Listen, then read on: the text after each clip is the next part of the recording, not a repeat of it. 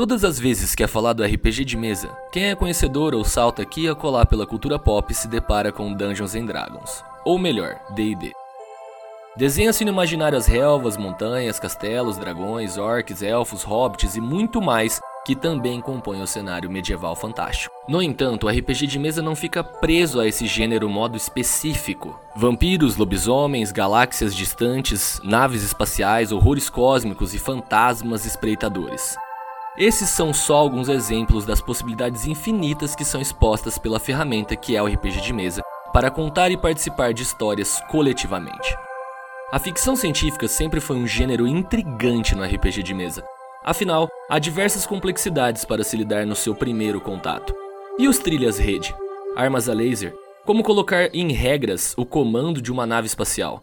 E o detalhamento do universo e suas cidades? Enche o coração de intimidação, talvez pela pouca familiaridade com as ferramentas narrativas que envolvem este gênero modo. Porém, ao entender suas funcionalidades, se abre um leque criativo que pega seu coração. Explorar os mundos cyberpunks, steampunks, jornadas nas estrelas e muito mais nos enfeitiça com tamanha força que muitas vezes se vão longos anos até retornar às estradas de outros diferentes bosques da ficção. Para contribuir na temática e no diálogo sobre os potenciais que existem na ficção científica dentro do RPG de mesa, tanto quanto os diversos universos que existem para narrar, trouxemos Tiago Queiroz, narrador de jogos no mundo tentacular e também diagramador e gerente de negócios na editora New Order.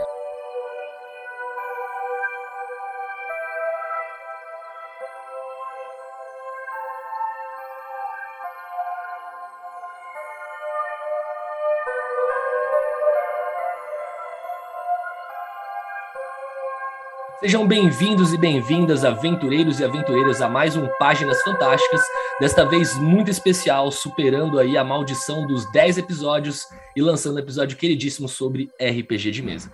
Mais uma vez sou eu aqui, o Caverna, que está apresentando o episódio para vocês, pela ausência do querido André, por alguns motivos pessoais aí, mas ele deve estar tá mandando um abraço para todos vocês, mesmo não estando aqui participando do nosso papo.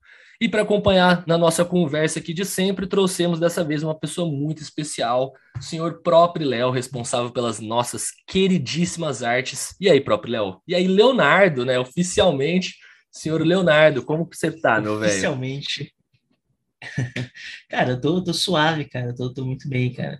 Sendo escalado aí para substituir o, o grande André Zera Stahl. Senhor André Stahl, né? Nosso querido Fremen, Sim, exatamente. Caracterizado aí como o frame na, nas artes do, podcast.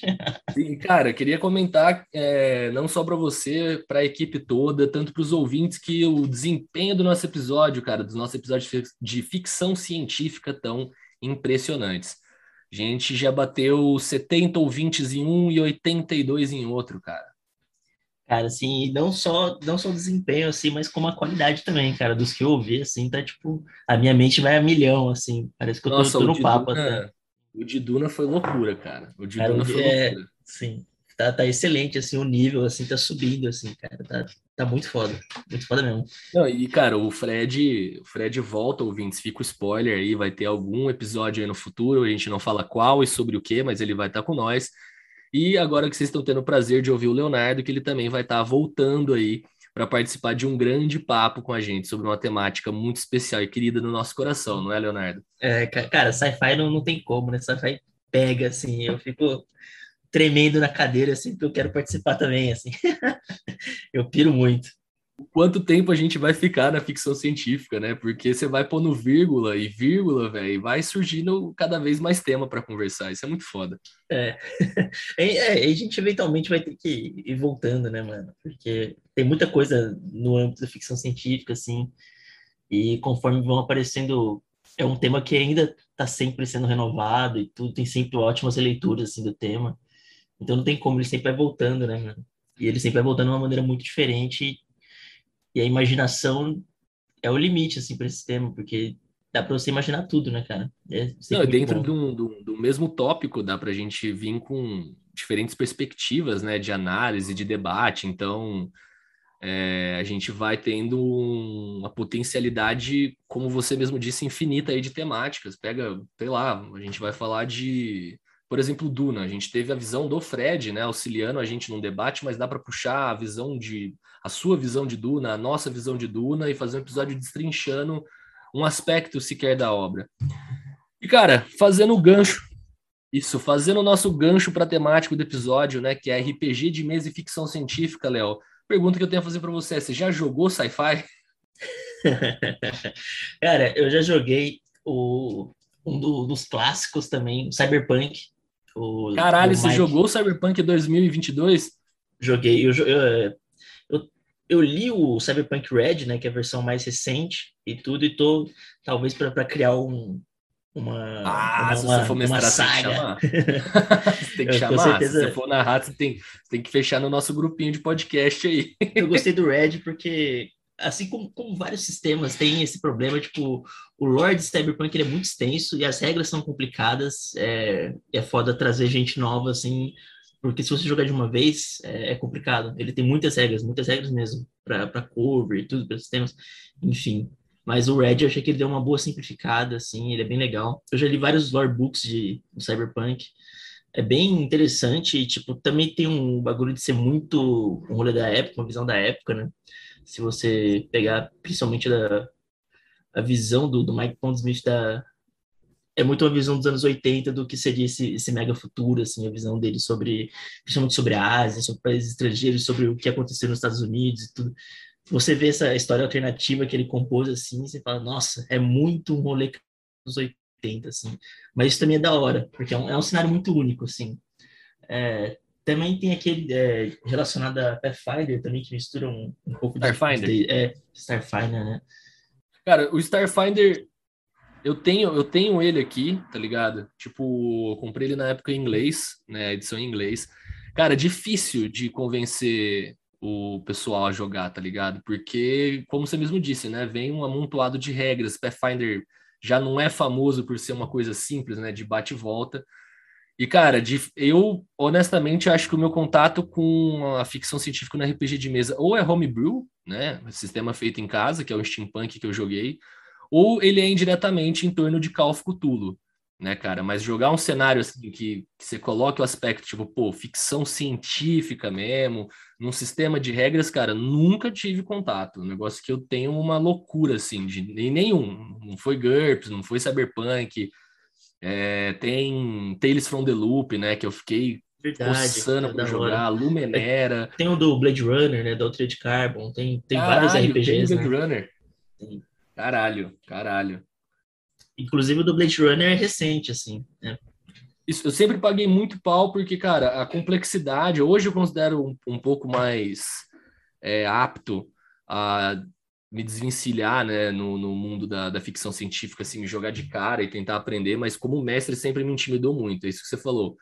Regra é. de cover, comando de nave, trilha rede, pô, dá pra fazer campanha inteira sentado num PC tá Sim, ligado? É. Tipo, a gente só sendo hacker, fritação na trilha rede, tá ligado? E, cara, é, e mesmo, mesmo com o mestre, assim, tudo bem, tem a regra zero, né? Você tá em dúvida, você decide na hora e vê depois a, a regra, mas ainda assim você, você não se sente seguro, assim, pra mestrar um bagulho se você não tiver um domínio mínimo das regras, assim, né?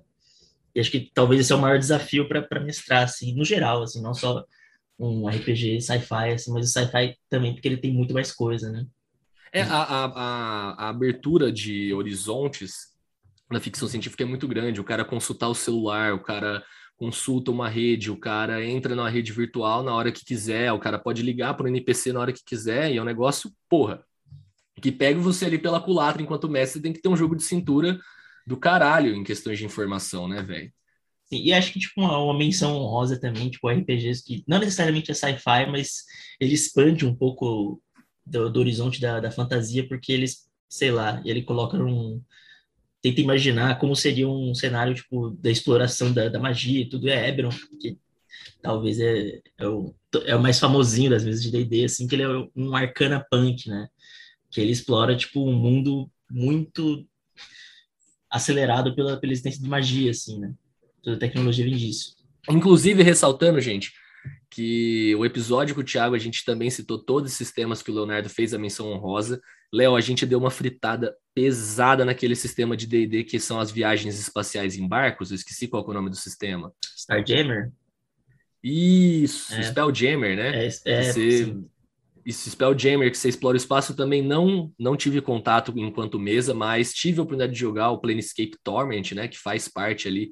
Cara, D&D, isso, D&D é um negócio louco. Planescape é uma parada que, cara, depois que eu me saí da minha afeição, do meu recontato com D&D e Faeron, eu provavelmente vou torar na, em Planescape, porque, mano, é isso. E depois vai para Dark Sun.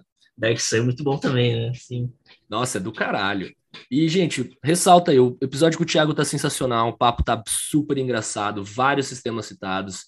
É, a gente elogia mais uma vez, Leonardo, o seu trampo com as artes, exalta o nosso trabalho mil vezes com a sua profissionalização das artes aí. O negócio tá do caralho. Cada episódio, Valeu, mano. É um encantamento de coração. Eu imagino que os ouvintes também devem achar do caralho. Sim, eu também faço inspirado, cara. Principalmente pro sci-fi, eu tô inspiradão, assim. Não, você vai no, você vai naquela adrenalina, né, mano? Vai, bate adrenalizado na mente, porque você tem uma afeição com o gênero forte pra caralho. Ah, gente, o Leonardo, segundo o André Esteira, é, gostaria de viver no mundo de Blade Runner 2049. viver é, no mundo neon, né? Não sei se eu gostaria de viver, mas eu assisto direto, assim, ó. Eu acho um filmaço, tá ligado?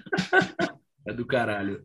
É do caralho. E, gente, ó, segue o Páginas Fantásticas aí nas redes sociais, manda e-mail pra gente, o e-mail de contato do podcast tá aí embaixo na descrição do Spotify, tá o contato também do convidado pra vocês conversarem com o Thiago, Re segue ele nas redes sociais, vai lá no Mundo Tentacular, vê as lives, eles estão narrando RPG toda semana em vários canais, o Thiago extremamente gente fina, puta companheiro aí que deu uma força do caralho pro podcast com esse episódio e que com certeza vai retornar aí.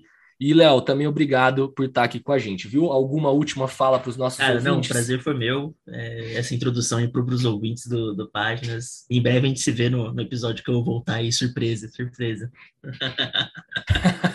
Boa. E, como de praxis, queridos ouvintes, muito obrigado por ter vindo até aqui e tenha um excelente passeio pelas galáxias, planetas, naves e dimensões da ficção.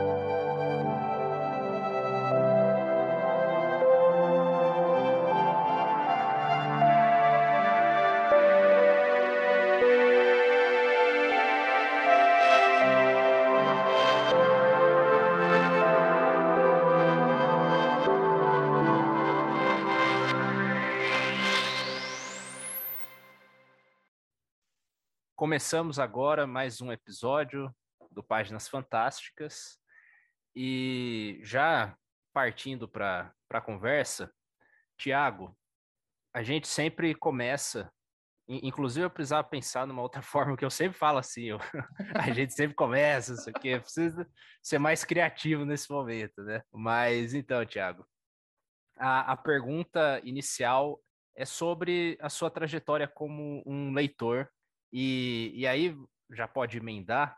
O que, que veio antes? O seu contato com a leitura, com a literatura de, de fantasia, de ficção científica, ou RPG? E em que momento essas duas coisas se juntaram? Em que momento chegou o RPG ou em que momento chegou a leitura? E, e não só é, como começou a sua jornada como leitor do Fantástico, mas como começou sua jornada como leitor mesmo. O que, que você você lembra do seu passado distante, como, como o que que primeiro despertou o interesse pela leitura. E é isso. Bom, é um baita prazer estar com você aqui, Thiago. A gente está muito feliz. E acho que vai ser um baita episódio. Seja bem-vindo, cara. A gente gostaria de agradecer demais sua presença, Thiago. Ah, que isso, eu que agradeço, pô. É um, é um prazer conversar com. Eu adoro quando, quando o André chama o jogo de caverna, porque é divertido. Entendeu? Eu vou começar a chamar de caverna também, mas eu não sei o motivo. E, e pronto. Puf. Entendeu? E é maravilhoso. E é maravilhoso. Hoje eu falei, a gente tá gravando de manhã, né? Aí Uhum. era tipo umas nove e meia, assim, a gente tinha originalmente combinado às 10. Aí era umas nove e meia e o Caverna ainda não tinha aparecido, né? Eu comentei com a minha irmã assim, pô, sei não, esse Caverna vai acordar tal. Aí ela falou, é por isso que é caverna? Porque por- ele só dorme, Ó. tipo, ele dorme à Ó, noite. va- variando um pouco do assunto antes de eu responder a pergunta, esse negócio de apelidos, cara. Eu tenho um colega que o apelido dele é Museu. Museu, museu, museu. E você vai pensar, pô, o cara gosta de museu. Não, não tem nada a ver com isso. É porque os amigos dele chegavam na casa dele de manhã e perguntavam, tipo, tocava interfone, ele tinha uma empregada em casa. E aí ela atendia e eles falavam, pô, Morfeu tá aí? E ela não entendia que era Morfeu, por causa que o interfone geralmente tem aquele som horrível, né? E ela entendia que era museu. E o apelido do cara virou museu por causa disso, por causa de um interfone com som ruim.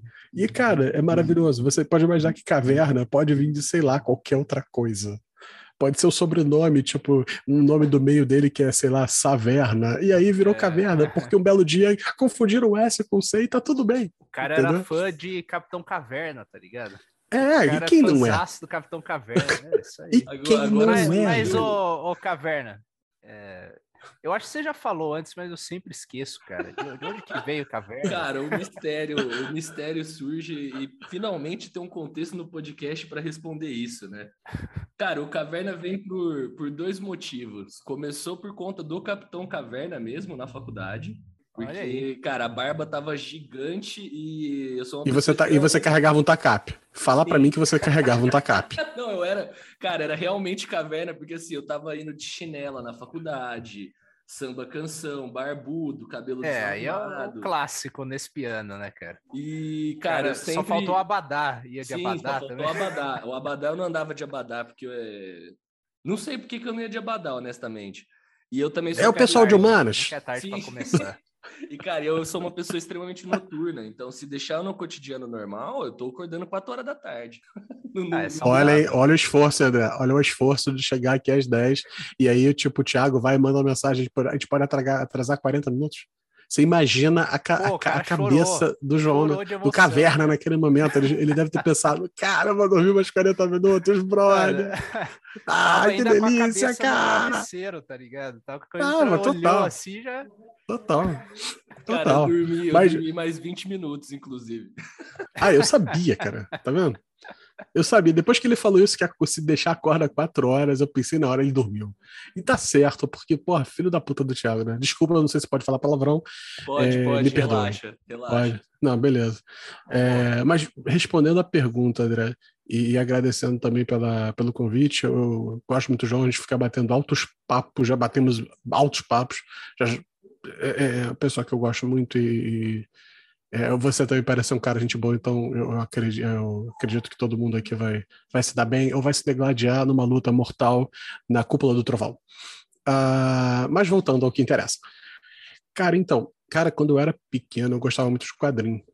Eu acho que essa, essa é a entrada para a maioria das, das, das pessoas, das crianças, né? Então, eu gostava muito de X-Men, eu gostava muito de Homem-Aranha, Batman, e eu misturava, não tinha essa de DC ou Marvel, nunca tive nem tenho até hoje, na verdade é essa. E eu gostava de Turma da Mônica também quando eu era menor. Eu achava divertido, achava engraçado. Eu acho que eu tenho até hoje uns almanaques antigos guardados em algum rincão perdido aqui da, da minha casa. Mas começou aí. O RPG, ele veio do interesse por essas coisas fantásticas. Porque eu já tinha lido também, se eu não me engano, um quadrinho do Príncipe Valente. E, pô, Príncipe Valente é maneiríssimo. É muito legal. E, e aí veio aquele interesse daquele negócio medieval, parará, parará. E alguém uma vez me chamou para jogar um jogo. Ah, tem um jogo aqui, é, é, é do- jogo da Caverna do Dragão. E eu me empolguei, pô, pô, Caverna do Dragão, desenho legal, gosto, né? E aí chamaram a gente para jogar e foi realmente a primeira vez que eu joguei RPG, eu devia ter uns 9 para 10 anos. É, eu tenho 39 hoje, então faz aí, foi 30 anos atrás. Geração Xerox, realmente a, a, a primeira, a o início da geração Xerox começou alguns anos antes de, eu começar a jogar. Talvez uns 5 anos, 4 anos, talvez mais até. E foi isso. Então eu joguei pela primeira vez, o cara que era um bully da nossa rua estava jogando também, e o meu ladrãozinho matou ele. a vitória, sabe? Aquela coisa muito idiota, muito boba, muito coisa de criança. né? Ele me atacou, ele errou e eu ataquei, ele tirei um 20. E eu tinha uma espada curta e matou ele porque ele era um personagem de nível 1. E, e, tipo assim, a mesa toda ficou zoando o cara, porque o cara era meio bobão. É, coitado, também era criança, mas era mais velho, mas sabe, é, sabe, aquela coisa de criança idiota, meu, porque eu era idiota ali também, todo mundo era idiota, né, bobo, é, é infantil mesmo. Não idiota no sentido de, de, ofensa, mas idiota de, né, não tem a noção das coisas. Começou, começou aí o RPG, e eu acho que a, a leitura levou para o RPG, mas a leitura de quadrinhos. Os livros vieram um pouco depois, e vieram com Senhor dos Anéis, vieram com outras outras coisas fantásticas como deixa eu parar agora agora agora vou ter vou ter dificuldade para pensar se eu não olhar para os livros aqui atrás espero que os livros de RPG não estão nem ali de RPG não de literatura não estão nem ali. Mas cara basicamente Senhor dos Anéis uh, o Hobbit eu cheguei a ler com, naquela época também com uns 13 14 anos alguns livros de, de romances de Dragonlance é, que eram divertidos, que o pessoal tipo não leva nem muito a porque o Senhor dos Anéis ele está num patamar da literatura fantástica alto, né? Apesar de que vocês falam que a literatura fantástica não é bem vista, né? Literatura escapista, etc. É, eu imagino que os livros de Dragonlance da, da Margaret Weiss, que são maravilhosos, estejam num nível pior ainda, sabe?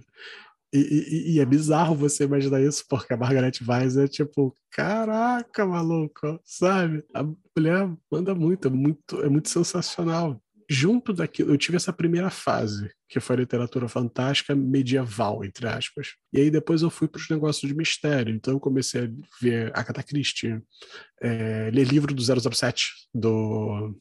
Esqueci o nome dele. Essa é uma pendência de leitura gigante no meu coração, velho. É, então comecei para livro 007, Agatha Christie, é, coisas dessa, desse tipo. Muita coisa ruim também, tá? Muita coisa ruim. Mais coisas desse tipo.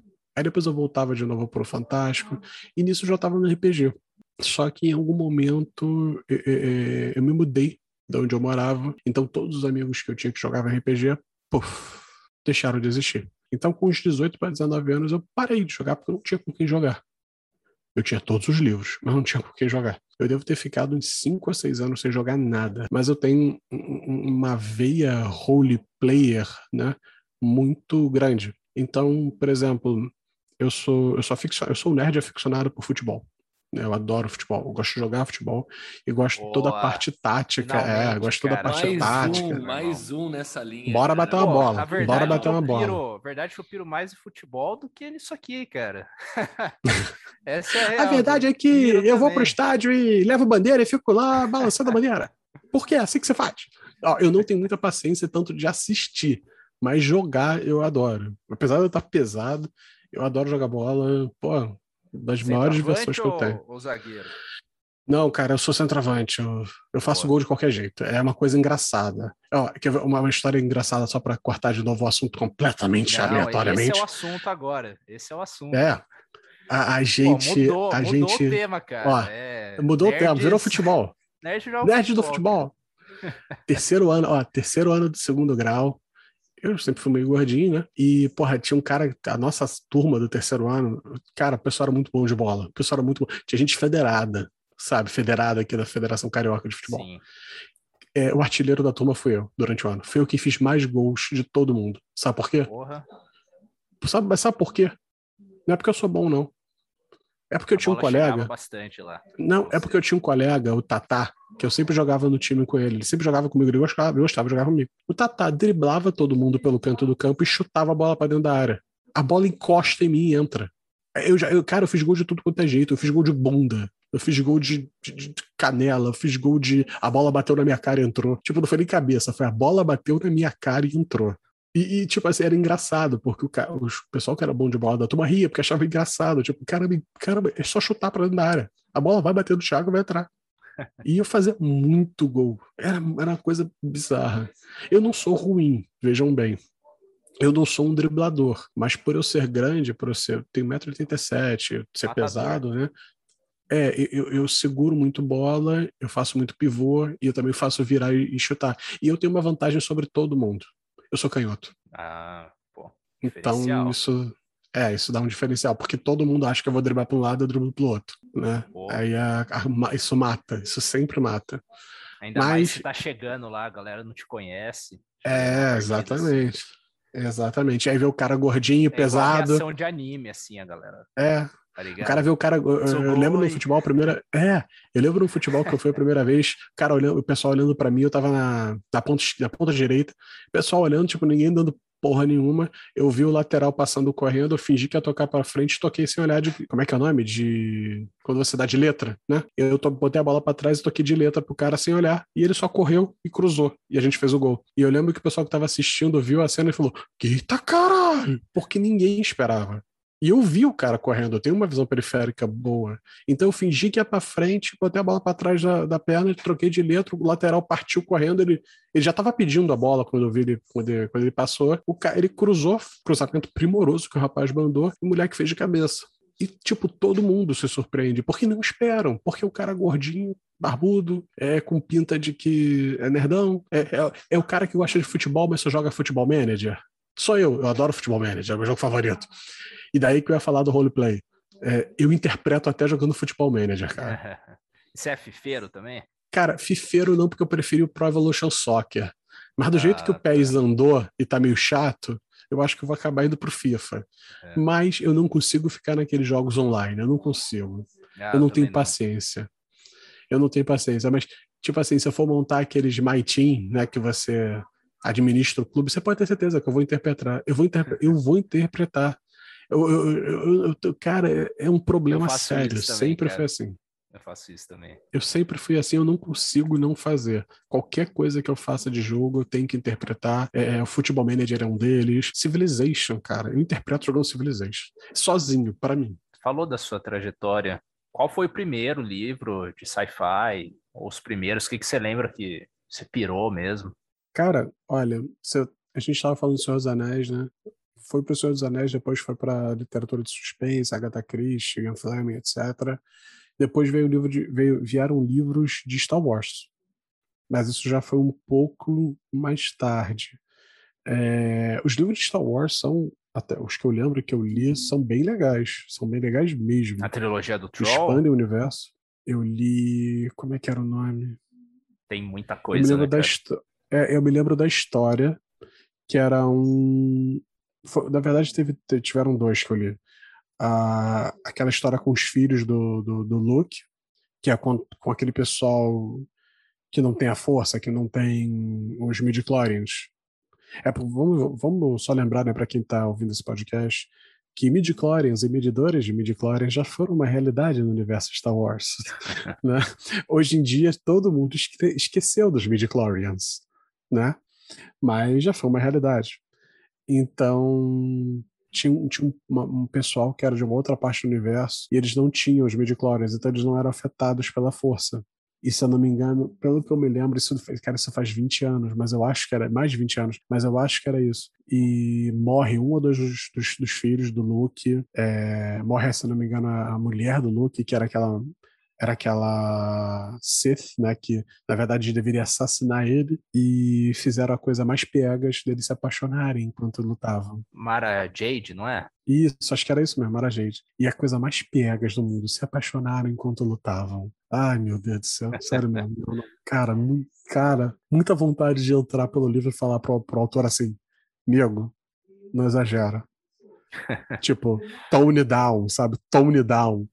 Inventa outra coisa que isso aí não tá legal. Você falou que lia, lia bastante HQ e mangá Sim, também. mangá menos. Mangá menos. Mangá também não saía Mas lia, tanto, assim. né? Na, na sua. É, ma- mangá menos. É, não, mangá eu li- devo ter lido no máximo um ou dois, e sinceramente nem me lembro. Mas eu acho que foi Akira, porque é um clássico, né? E foi um dos primeiros que eu vi aqui também. Agora o outro, não lembro. Mas eu sei que eu li mais de um. De quadrinho, cara, quadrinho eu posso falar pra cacete, porque, meu Deus do céu. Eu devo ter. Cara, eu devo- meu Deus, eu li muito quadrinho. X-Men, é, é, é, Spider-Man eu também pegava muito. Batman, como eu já disse. Eu não tinha muito saco pro Super-Homem. Eu achava o Super-Homem chato. Até porque ele é. É, Mas, de resto, cara, Eu gostava muito do Homem-Aranha, porque o Homem-Aranha tinha os, tinha os inimigos engraçados, divertidos. E o Flash também, gente. Flash. É, é, é o Flash tem os inimigos mais bizarros, do, do, os vilões mais bizarros que existem. eu gostava muito disso. Eu gostava muito disso. Era mesmo uma revistinha do Flash que tinha um alienígena, alguma coisa assim, e que ele, ele usou um dispositivo para parar, não que parava o tempo, mas deixava o tempo muito devagar, enquanto ele tentava descobrir um prisioneiro que era do, do universo dele, do mundo dele, num lugar, só que o cara estava disfarçado. E aí ele parava, tipo, o tempo, mas não parava, ele ficava se movendo muito devagar, né? E aí o Flash tipo, a polícia local, olha isso, a polícia local pede ajuda do Flash. E aí o Flash entra na área que esse cara lançou essa bomba temporal e o Flash consegue se mover normalmente. O Flash se move normalmente, somente o Flash. Mas normalmente de um humano, tipo assim, ele não consegue se mover no, na velocidade bizarra dele de, do Flash. E ele vai andando pela área e vê uma pessoa se movendo normal e medindo as pessoas. E aí ele começa a tentar é, interagir com o cara, mas não dá para falar, né? Não tem como. E aí ele descobre que o cara, tipo, o cara não é um cara ruim, ele só quer pegar um prisioneiro. E aí ele ajuda o cara a pegar o prisioneiro no final das contas. E tipo assim, é uma história muito idiota, muito boba. Mas, cara, é o Flash. O Flash faz uns comentários ridículos e acaba sendo divertido. Sim. Eu gostava disso. Eu gostava disso. Tipo, é, o Flash é o barato. É, é o que eu tava falando antes, antes pro João, né, a gente entrar. Às vezes você prepara a aventura mais boba, mais idiota, mais copiar e colar de pedaços de filmes, etc. E aí termina e o pessoal, caralho, cara, que genial, que fantástico, que absurdo, que maravilhoso. E você fica assim, cara, isso, sabe, isso aí é qualquer coisa menos original, mas todo mundo se divertiu. Então tá bom. Entrando pro, pro tema do episódio, aí eu quero ver o que que o o Caverna vai, vai puxar para a gente começar, mas eu vou fazer uma, uma introdução básica. Primeiro que eu, eu admiro muito o trabalho do mestre de RPG. Vocês dois mestram, né? A única sessão de RPG que eu joguei na vida foi mestrada pelo Caverna. Eu consigo atestar é, com toda essa minha experiência de uma única sessão com esse mestre apenas, eu consigo atestar que o cara é bom. E, e o, o, Muito o obrigado. Mas ó, dá para fazer isso, dá para fazer isso, porque a questão foi divertido, todo Sim. mundo gostou, então é bom. Não, mas eu, eu já assisti também coisas, né? Eu acho que a, a primeira experiência que eu tive foi assistindo os Nerdcasts de RPG mesmo. Eu cheguei a jogar, eu lembro, num recreio do ensino médio, uma partida muito rápida, assim, que era essa época que a gente estava animado tal. Mas eu não tive muita, muita experiência, não tinha muitos. Os meus amigos jogavam bola e não era, não era igual você que jogava bola e também curtia RPG. não tinha, não tinha muito amigo nerd. Aí, mas eu, o que eu, que eu ia falar é que eu, eu ando assistindo o Critical Role. Eu tô apaixonado com o Critical Role, que para quem tá ouvindo e não sabe, é um, uma campanha filmada de RPG que começou no canal Geek and Sundry e acho que agora tem um canal próprio e é é um grupo de dubladores, né, de voice actors que eles faziam uma campanha mesmo entre eles de D&D e, e aí começaram a filmar e o negócio deu muito certo, assim. Os caras já têm duas campanhas de cento e tantos episódios de três horas para mais, né? E é muito bom. Tem a Ashley Johnson, que é a dubladora da, da Ellie, The Last of Us. Tem a Laura Bailey, que fez a. Pô, como que chama? A, outra. A Abby. A Abby no The Last of Us 2, pá. E, mano, os caras são excelentes. E, mas o que é mais impressionante é o mestre, o Matthew Mercer. E eu fico muito impressionado, assim. Fico muito. E é por isso que eu, eu falo isso, que eu admiro demais o trabalho do mestre, que é o você constrói, né, a, a história e você tem esse, você tem uma ideia de onde você quer chegar mas a todo momento isso pode mudar completamente, né? E você ter essa essa capacidade de improviso e não é tipo um improviso, um improviso do, de uma atuação, de uma comédia, só um negócio, pô, como que eu vou improvisar isso aqui para ainda fazer sentido, para eu juntar todas essas partes, tal. Aproveitando, né, é, o gap que o André deu, cara, eu queria primeiro ressaltar que eu conheci o, o trabalho do Thiago enquanto mestre pelo Perdidos na Play. No Play, Perdidos no Play. É, então vale, vale falar que isso que eu falei do Critical Role É, que eu acho que o Critical Role foi o canal, não, talvez não tenha sido o que começou de fato, mas é o que ficou mais famoso e popularizou mesmo você filmar a campanha, né? E o, o Thiago faz o equivalente a isso aqui em português, né? Sim. É, não, não, faço com tanto com tanta própria nem pré e nem pós-produção e nem com tanta qualidade o que eles fazem. Ah, é, é claro. que os caras têm muita, é, é, muita grana, sim, né? Sim, tem, tem, tem, tem muita grana. E, e, quando eu digo isso, eu não tô falando mal do Matthew Mercer e de, nem, de nenhum deles lá. Mas é, é, o que eu falo, a gente tem que entender, por exemplo, o, o João. O João sabe disso. RPG online não é RPG. Tan, tan, tan. É outra coisa. É um produto diferente. É, você tá jogando de certa forma, mas quando você começa a editar e mexer nas coisas para tornar aquilo também um negócio é, é, que, as, que o público vá se interessar, né? Ele deixa de ser um pouco RPG, ele se torna uma coisa diferente, que pode ser misturada, ter um, ter um toque de RPG, mas não é somente RPG de mesa, como você jogou com ele, ou como eu jogo com o pessoal aqui, quando a gente tá no, em torno de uma mesa, sabe, jogando dados. É isso. Cara, então, eu conheci o Thiago no Perdidos no Play, né? Eu nunca fui. Lá vem a polêmica, quem tá ouvindo aí pode jogar ovo de mim. Tá, tá, tá. Eu nunca fui um real admirador do Nerdcast. Na questão de qualidade do áudio, na questão de edição, não tenho nada a criticar. Mas eu sempre senti que havia um, uma questão de roteiro muito bem estabelecida. Então, a minha pergunta é: o quão imprevisível são os fatos do Nerdcast mesmo, enquanto RPG de mesa, né? O quanto as coisas que acontecem elas não são ajustadas em prol de um roteiro, em prol da dramatização do áudio. E quando eu cheguei no Perdidos no Play, eu fui lá, vi o nome lá, Call Cthulhu, Nova Orleans, tinha acabado de descobrir esse universo do terror cósmico no RPG. Fui lá ver essa campanha de Nova Orleans e me deparei com um grupo sensacional de personagens e um mestre com jogo de cintura. Não, cara, aquele elenco de personagens que você pegou não tem nada a falar, principalmente o personagem do Ramon. Ah, sim. Me apaixonei o Ramon, faz, o Ramon faz esse, o Ramon faz excelentes personagens, só que todos eles, todos os personagens do Ramon são covardes. Todos. Cara, eu, eu roubei aquilo lá como NPC, inclusive, na minha campanha de Nova Orleans, inspirada na sua. Foi esse ponto, ouvintes. Eu, eu fiz uma campanha Nova Orleans inspirada na campanha que o Thiago narrou.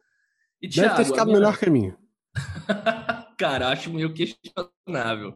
Os Mas, meus jogadores olha... não ajudavam. Eles faziam o inferno com a minha cabeça. Inferno com a minha cabeça. E, cara, minha pergunta para você é: no momento que você já tá lidando com Call of Cthulhu, você já tá lidando com ficção científica. O tempo todo, né? Você Sim. tá rodeado pela Sim. ficção científica, ou seja, um retrofuturismo, ou seja, um, um, uma ficção científica é, vintage, né? Que tá baseada lá no século XX, hum. mas você tá lidando com seres alienígenas.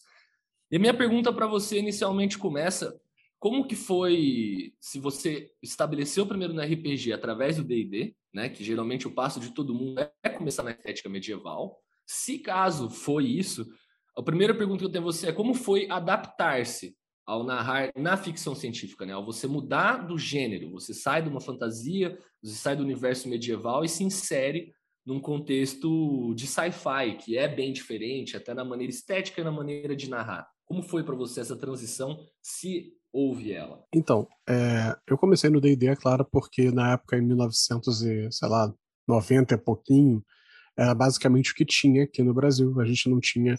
Podia até já existirem outros, mas não era, não existia um acesso tão fácil a esses outros, ainda mais ficção científica. O primeiro RPG fora D&D que eu vi foi um RPG de super-heróis, e era o GURP Supers. Então, tipo assim, quando eu vi o GURP Cyberpunk, eu fiquei sabe? Boquiaberto, meu Deus, cyberpunk, sabe? E então, D&D, foi o D&D. Agora, eu vou discordar de uma coisa de você, João. Ficção científica e fantasia medieval são exatamente a mesma coisa.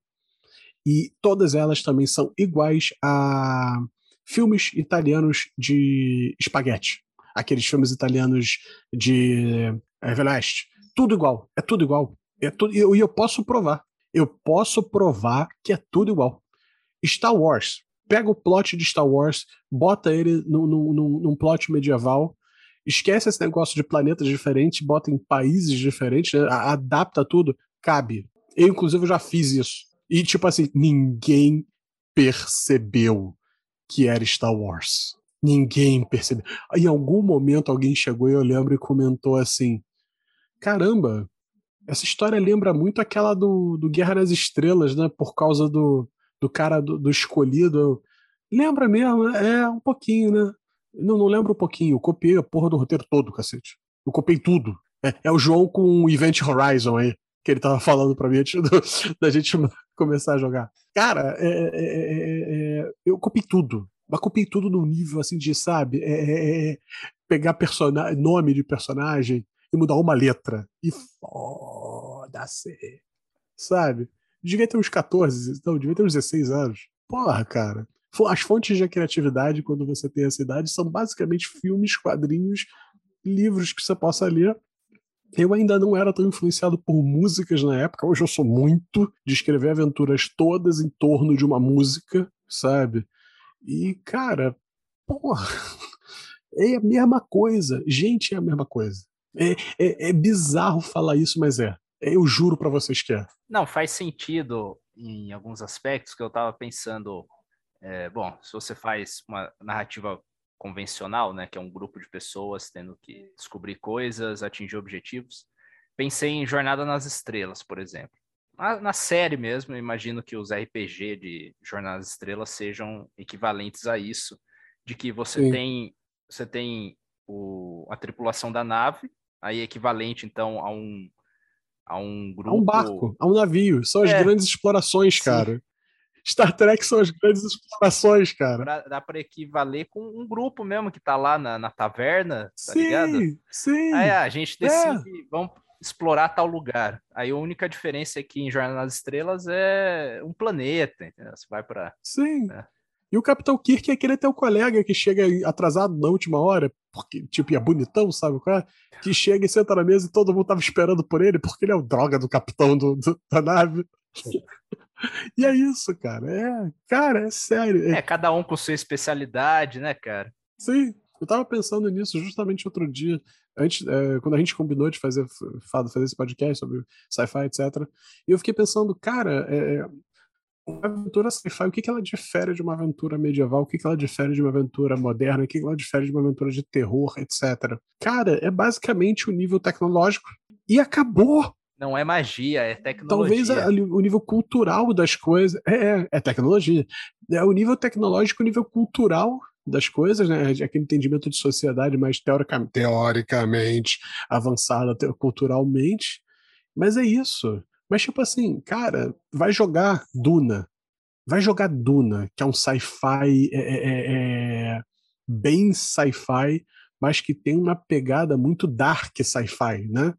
Eu nem sei se existe esse, esse termo, mas se não existe, eu acabei de cunhar, quero ganhar é, royalties por isso. Digo desde já. Não, e Duna também tem muito elemento de fantasia também. Sim, não, e, e é isso que eu queria chegar. Olha para Duna. Vai jogar, tipo, não tô nem falando para você ver um filme novo ou ver um filme antigo. Veja o filme antigo porque tem o Sting com uma cueca de prata, isso é maravilhoso. É, detalhe, era para ter sido nu. Ou seja, agradeçam pela cueca de prata. É, cara, é é, é, é, Duna é uma parada que é, é, é um sci-fi meio que decadente em certas coisas, mas com aquela pegada de fantasias Benny, Jess, Benny Gesserit, tipo, caraca, maluco, aquilo é muito medieval. A, a, própria noção. Sem contar que é um feudalismo, né? É um feudalismo sim, espacial. Sim, é um feudalismo espacial. São famílias, são casas, donas de planetas.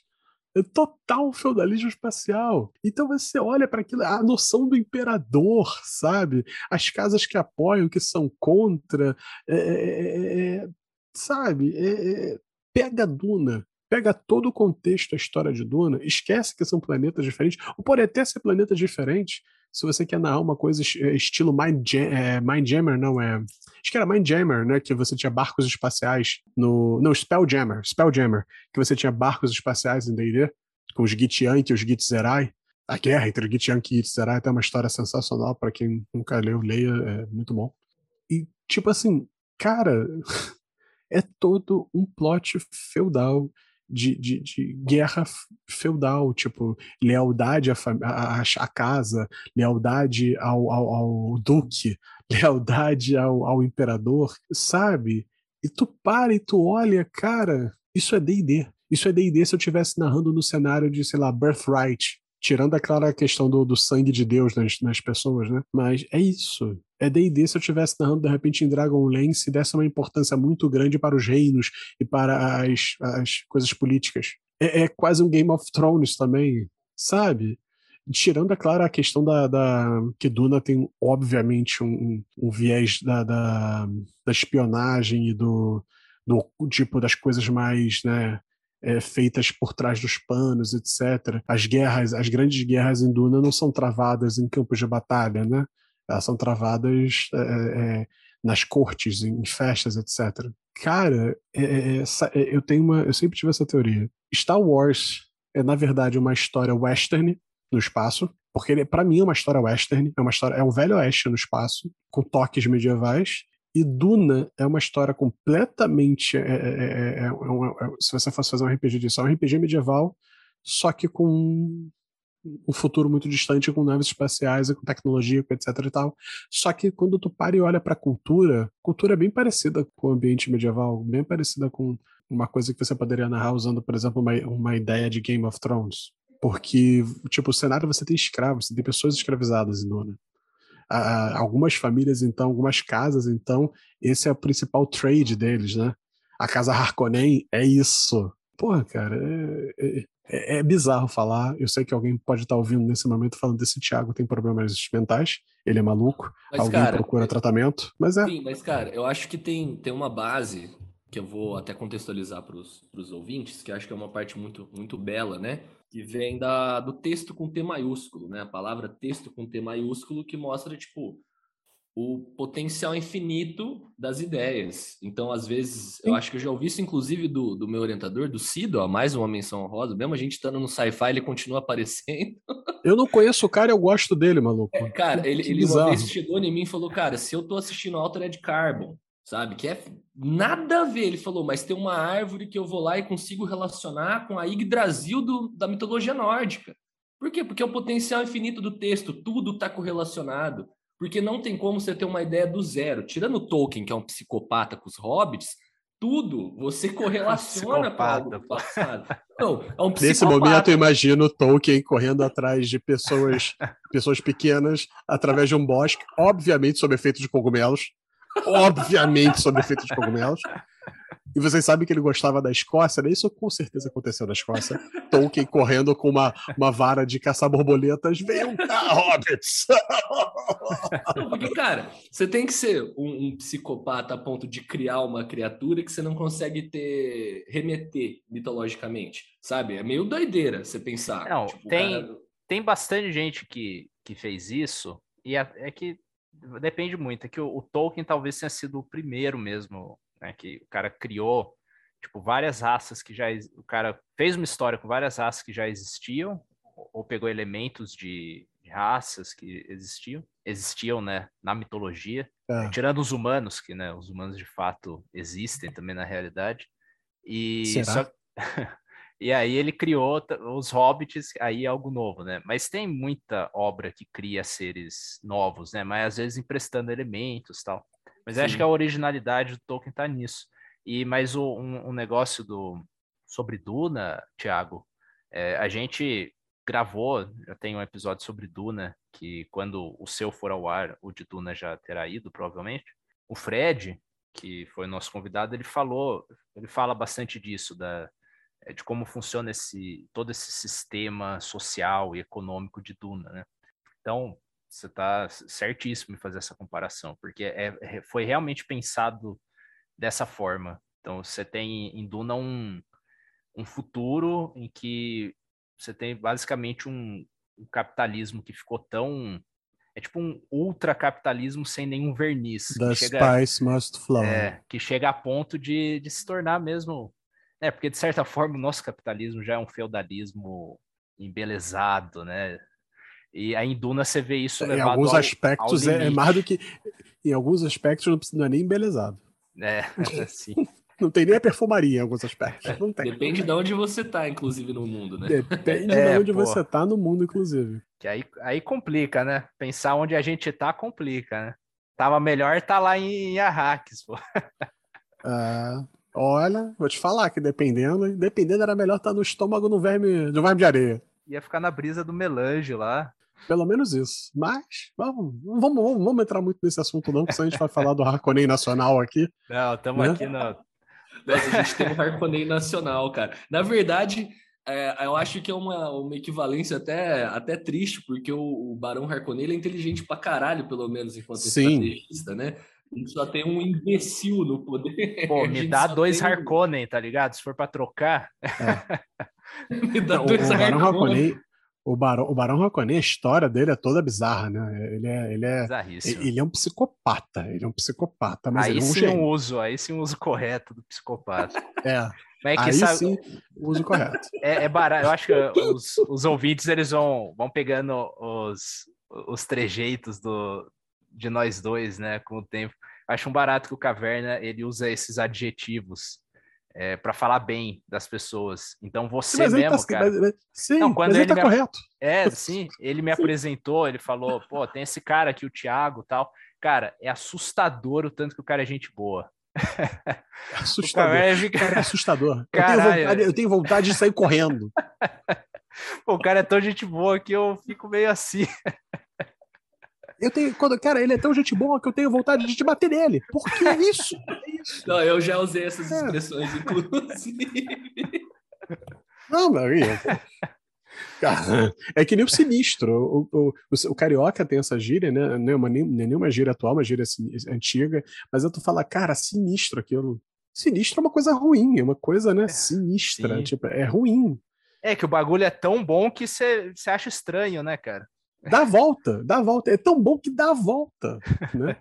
E aí se Sim. torna sinistro, cara.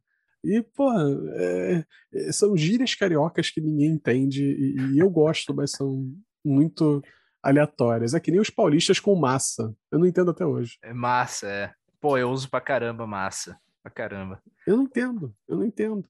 Eu não entendo o contexto, eu não entendo por quê. O porquê É, que, o que, que define algo como massa e o que é massa. Sei lá, entendendo? cara. Massa, sei, pelo menos massa pra comer, sei lá, é um negócio gostoso, né? Nossa, é da hora pra caralho. Pode, pode ter Não, começado sim. com várias gírias paulistas, é coisa de origem lá do, do bexiga, lá os italianos em, em São Paulo. Ah, Vai que. é. né, a, a gente acha se procurar a origem de massa, mas esse lance aí do você usar um bagulho que é o contrário pra falar, tem o, o em inglês tem o tipo você falar um bagulho é shit, tá ligado? Mas tipo, ah, this is the shit, aí você tá elogiando a parada. né? Uhum. Não, tem várias. é, tem várias. Não, não só o, o- the- the- tipo, this is the real shit. Tipo, você fala, tipo, essa é parada, esse é o negócio. Sim. Tem outras também. E, e- é, eu acho que toda língua deve, é, que a gente de repente até não sabe, deve ter isso, tirando o latim. Porque se você falar isso em latim, você vai provavelmente invocar um demônio dentro da sua casa e não vai dar certo. Os seus familiares vão ficar tristes e vai dar problema. Sim, É um com fato. certeza. Não tem. Mas bom. Ah, não. Você sabe por que, que o latim é uma língua morta, né, André? Porque Você sabe por que, que o latim é uma língua morta, né? Não sabe, não? não, vamos ver a, a resposta, porque Não, não. Eu- eu vou te dizer eu- a resposta correta. Eu vou te dizer a resposta Na correta. faculdade a gente entendeu? tem latim e tal. Posso dar uma resposta É. chata. Não, então, eu, eu vou te dizer a resposta correta. Porque você aprendeu na faculdade está errado, André. Tá errado, tá errado.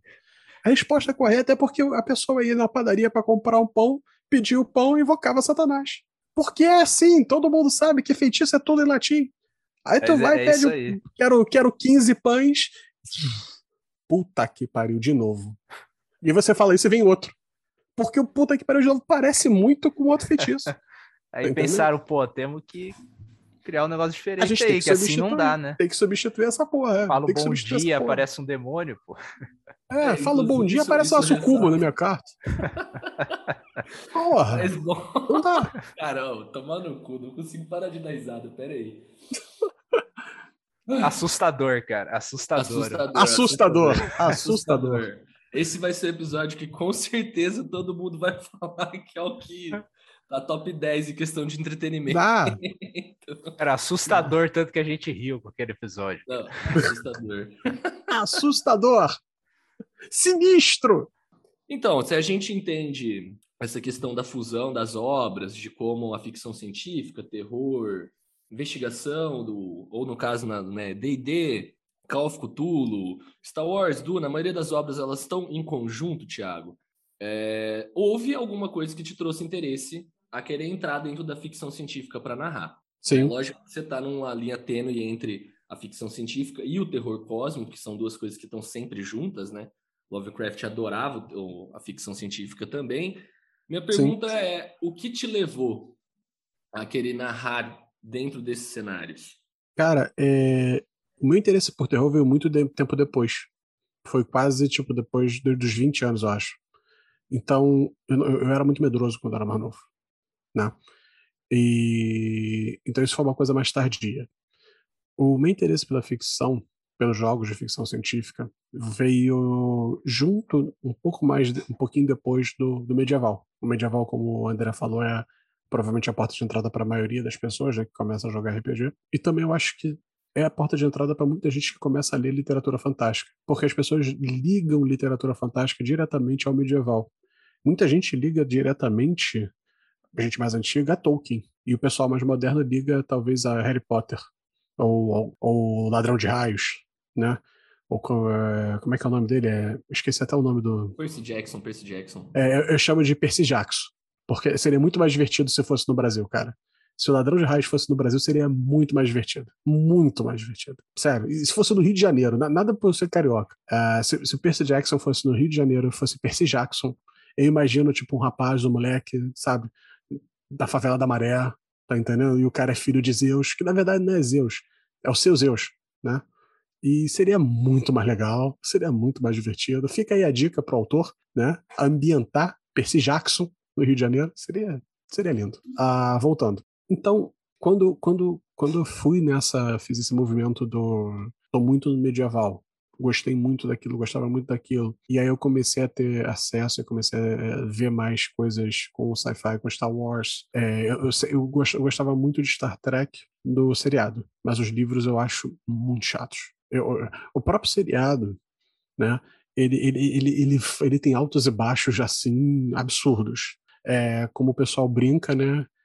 Se você puder, a maioria dos fãs que eu conheço de Star Trek falam isso. Se você puder escolher a melhor temporada, os melhores episódios de Star Trek, você faz o quê?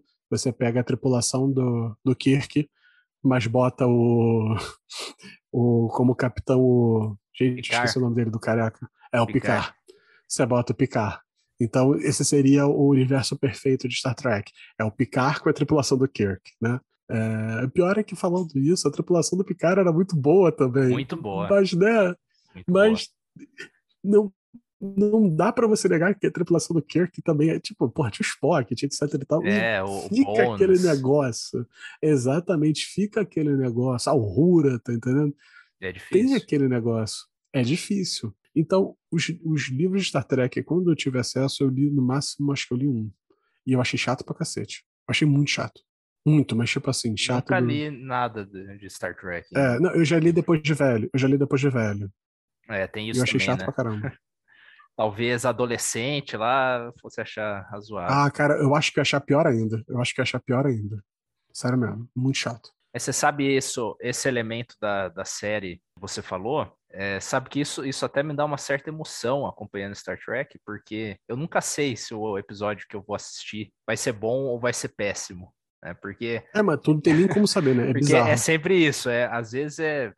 Cara, às vezes tem lá uma, um, você vê que o orçamento é baixíssimo, eles vão no planeta e é um negócio feio assim de assistir, mas o roteiro tá impecável, tá ligado? Não, o roteiro é maravilhoso, o roteiro é, é impecável. Só que tem é outros que o roteiro também tá zoado, porque é, é um lance de é. série. Isso também, cara, Arquivo X, você vai ter muito isso você tem aqueles episódios filler, né? Você tem aqueles episódios Sim, filler que você sente que o episódio é ruim porque ele foi feito para encher linguiça. Não, e você, como você tinha que produzir muito episódio, você trazia uhum. muito roteirista.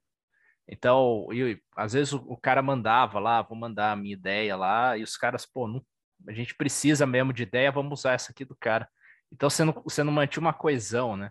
Mas eu acho isso isso que me, me dá uma certa emoção, assim, eu sei que vai ser sempre diferente, e pode ser muito ruim, mas mesmo quando é ruim, os personagens são tão bons que, que vale, né? Mas e, ah, até, já... o, até o Kirk, até o Kirk a over interpretation né, do, do coisa. Você acostuma. Esqueço o nome dele do ator. É, o é, ele, é, ele é William Shatner. Over. William Shatner. É, para quem Para quem nunca viu, até eu vou recomendar aqui um, um vídeo para vocês assistirem.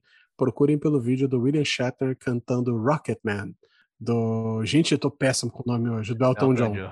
Cara, é qualquer coisa de você ficar assim e você tem certeza que, cara, alguém te deu algum psicotrópico. Porque não é possível. não é possível que você não esteja sob efeito de nada vendo aquele vídeo. É sensacional. E, e, é tudo over, porque tudo na vida daquele homem é over, né? É, é, é interpretado demais, sabe? É, é bizarro. Sim. Então, voltando, a vontade de ir para o sci-fi se deu não, na questão do, do mudar de, de áreas, porque, como eu disse, cara, no momento que você tem a, a, a noção que é tudo igual, é como vocês já falaram, a questão da história, né?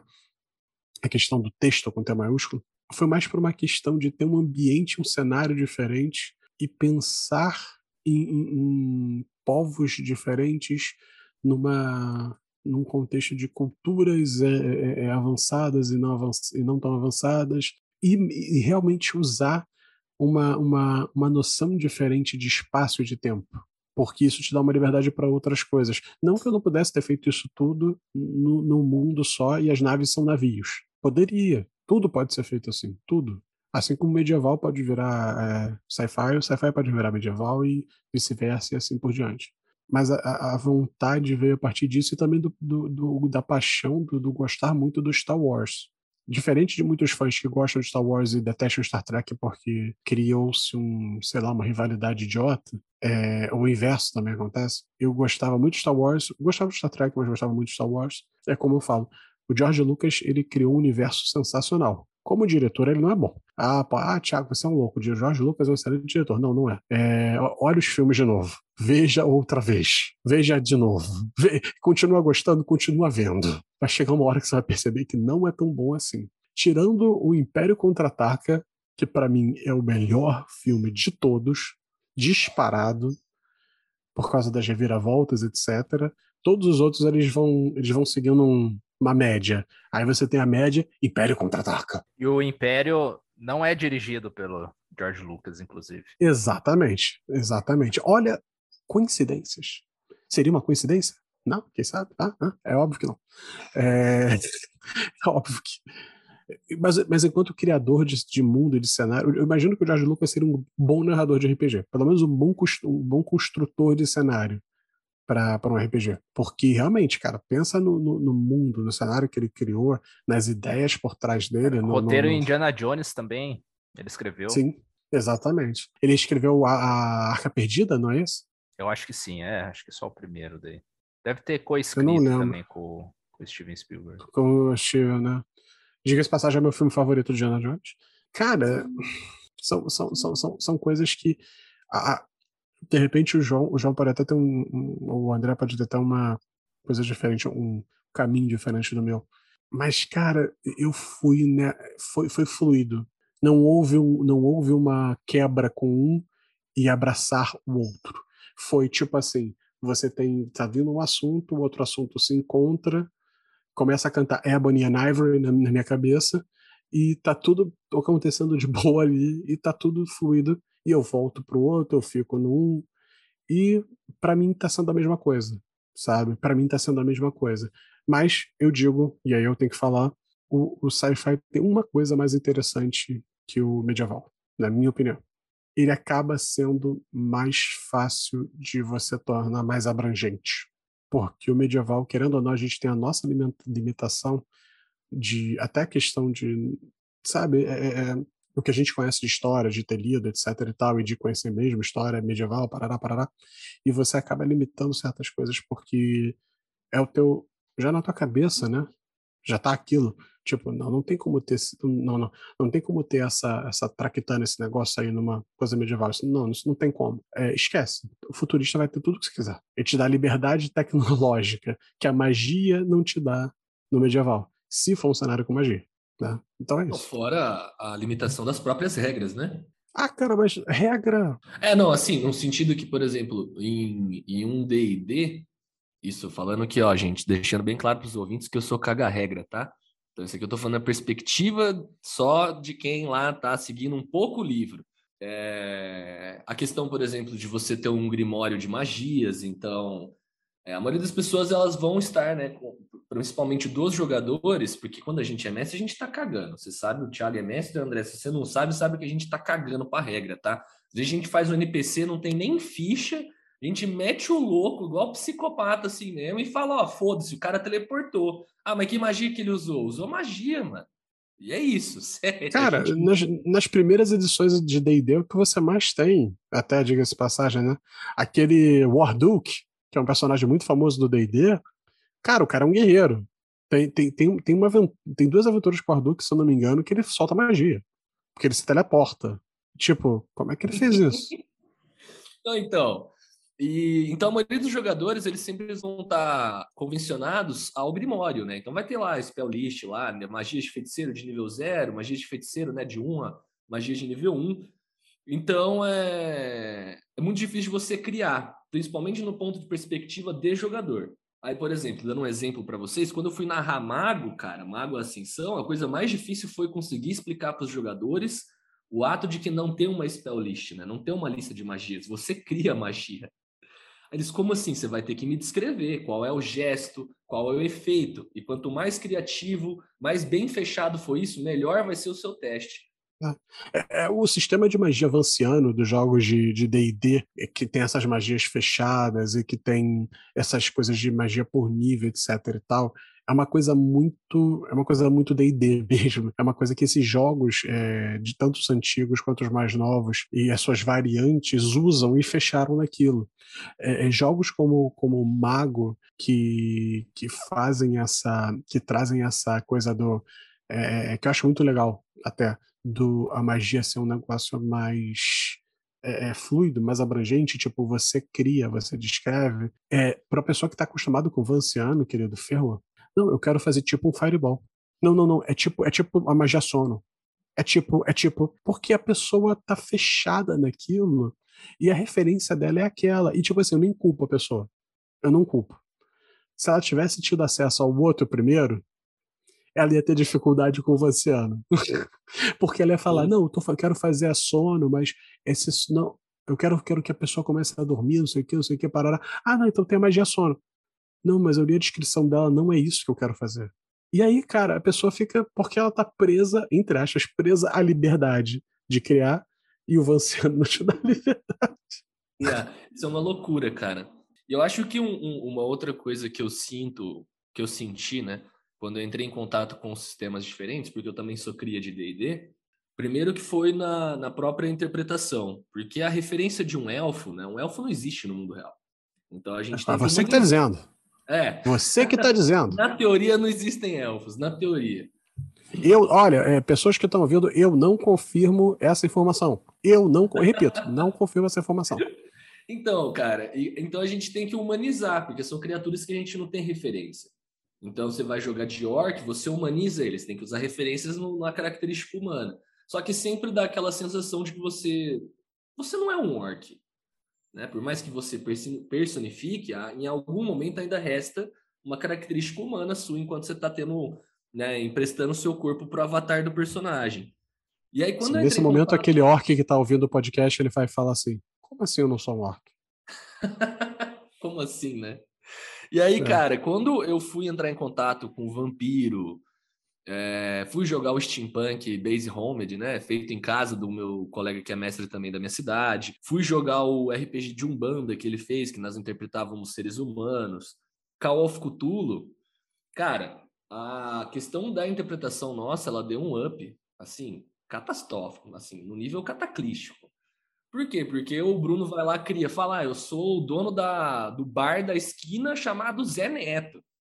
O cara, na hora, já incorporava o arquétipo do dono do boteco. Sabe? Com, por quê? Porque a gente tem uma referência humana, a gente tem uma referência daqui. Eu dou muita risada, inclusive, disso, porque os caras entram no personagem em dois segundos, eles já, tipo, não, velho, ó, vou fazer esse cara tal, com esse porte, dois segundos, já tá fazendo voz, tá fazendo trejeito que é o que esses sistemas possibilitam, porque um sci-fi, a menos que sejam raças alienígenas, né? É, você está interpretando seres humanos. Inclusive, foi algo que eu senti na questão de interpretação, inclusive. É, o, o, é até uma coisa interessante, né? Você tem o, o Pathfinder, que é um RPG medieval, e você tem o Starfinder, que é um RPG futurista. Ambos são da, da Paizo e são publicados aqui no Brasil pela New Order. Eu não sei se vocês sabem disso, mas é o mesmo universo. O universo do Starfinder e do Pathfinder são o mesmo universo. E eu não tenho certeza dessa informação, mas eu, posso até depois confirmar. Mas não existe a questão temporal. Você pode, um personagem teu do Pathfinder, parar em um cenário de Starfinder, de boa. Porque a questão é desses mundos diferentes, lugares têm tecnologia e lugares não. E Starfinder junta essas coisas, tecnologia e magia, né? E bota elfos e orcos no espaço. Eu acho muito legal porque dá uma, dá uma quebra um pouco a, a ideia do, do elfo na floresta em, em harmonia com a natureza e, e, sei lá, falando com os bichinhos, sabe? É quase, é quase uma parada tipo ou aquele filme Bambi, sabe? É, é o, el, o elfo é o Bambi ali na floresta andando e de repente atiram na, na mãe do elfo. E aí começa o filme, sabe? É, é, é, tá entendendo? Tipo, sair dessa, desse paradigma do elfo na floresta, sair desse paradigma do orc mal, ou do orc é, num, numa tribo subdesenvolvida. Não, ele tá no espaço, ele agora tem um machado de fótons, sei lá, de laser.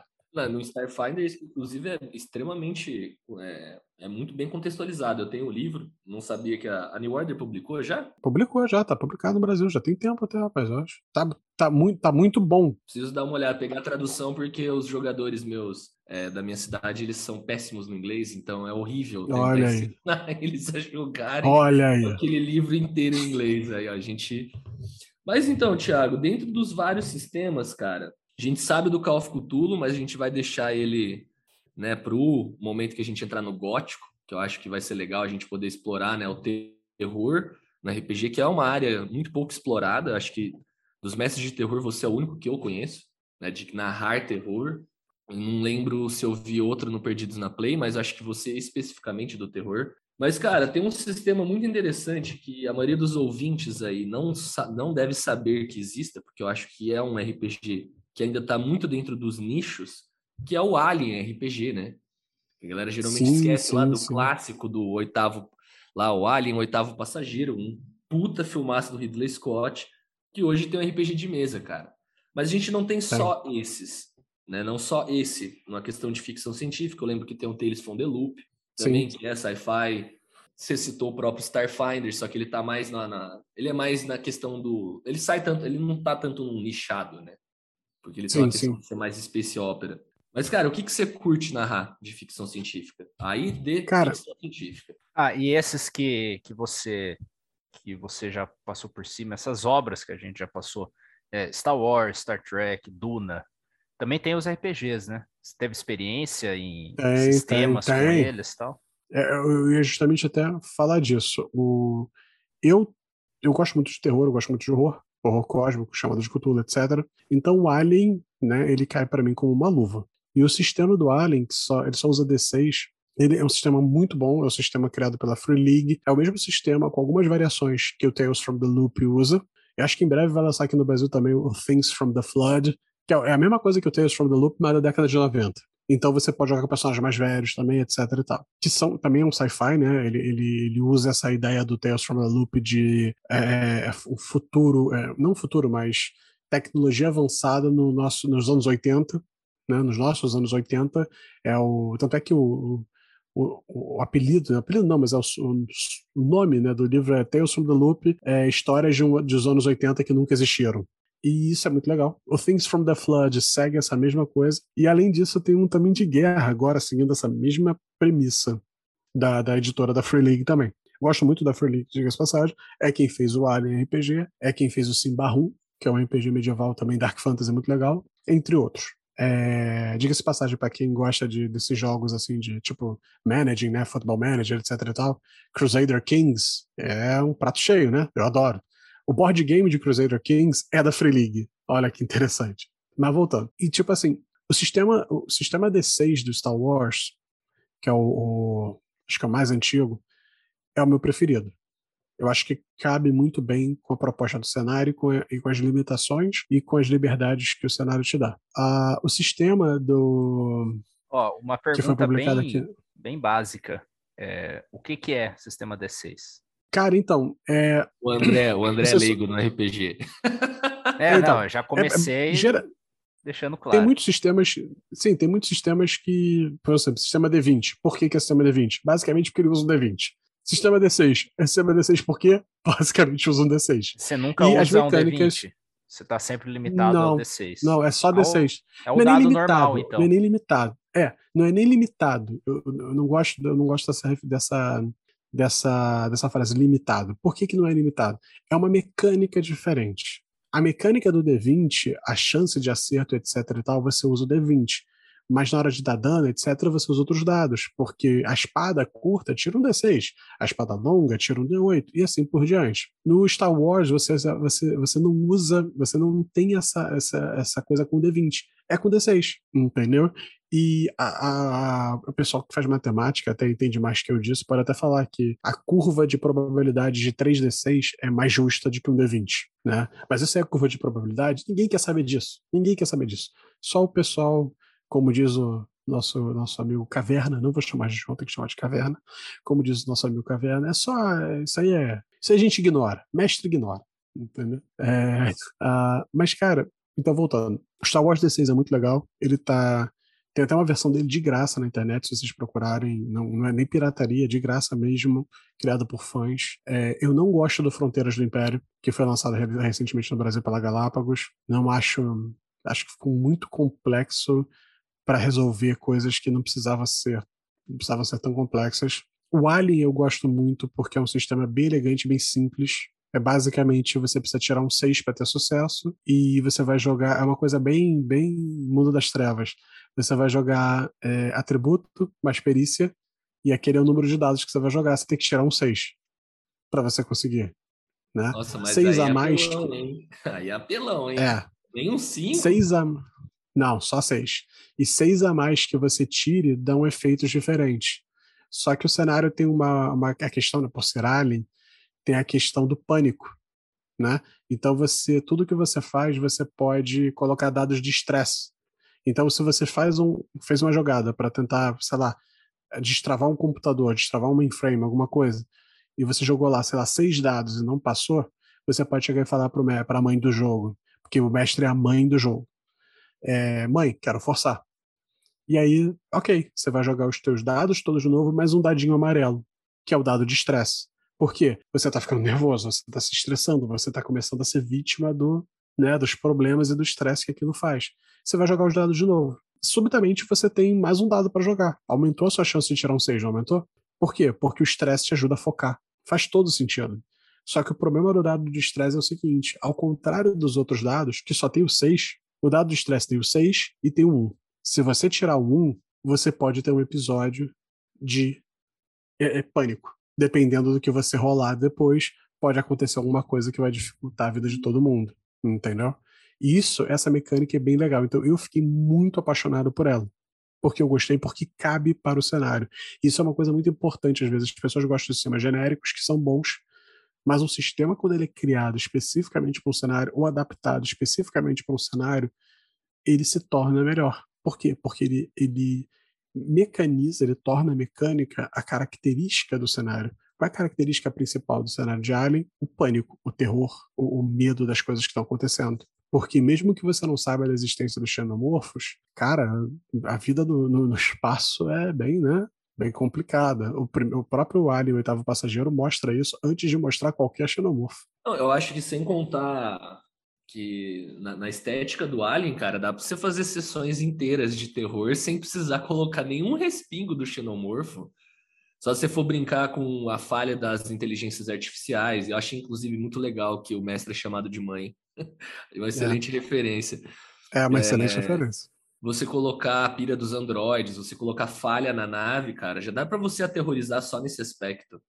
Eu já fiz uma Xenomorfo deve ser xenomorfo. escroto pra caralho, só queria Xenomorfo é a coisa mais absurda. Deve ser escroto demais. O, xenom o xenomorfo ele te ataca da seguinte forma.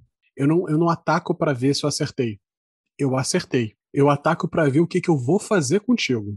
É isso. E, e se eu tirar seis, torce para os dados todos que eu jogar e não ter tirado um sucesso. Porque se eu tirei um sucesso e você não tiver como se defender, ter alguma arma na mão, etc., eu te matei. Ponto final.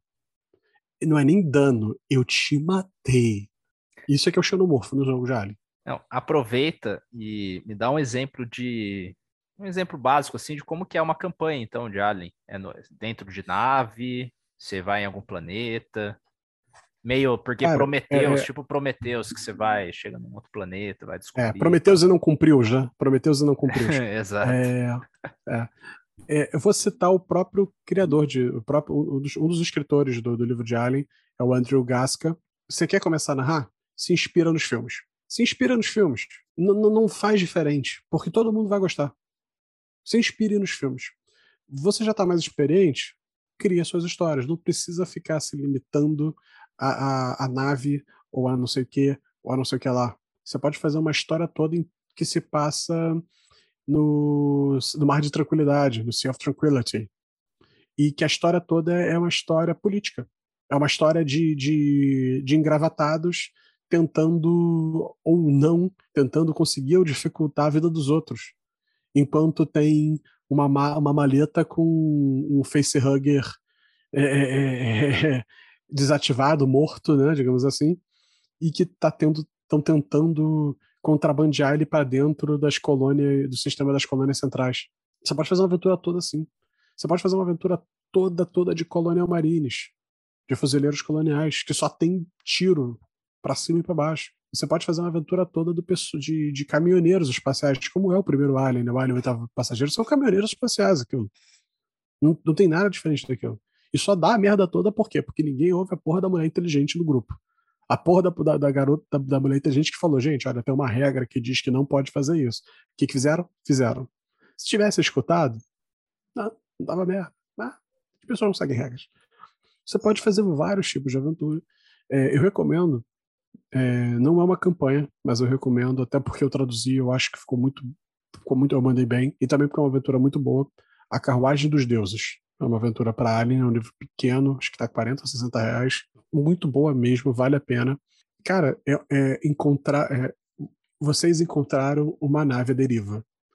E assim como as regras é, para o mar, né, quando você encontra um navio à deriva, etc., você pode tentar salvar o navio, etc., para procurar uma recompensa, né?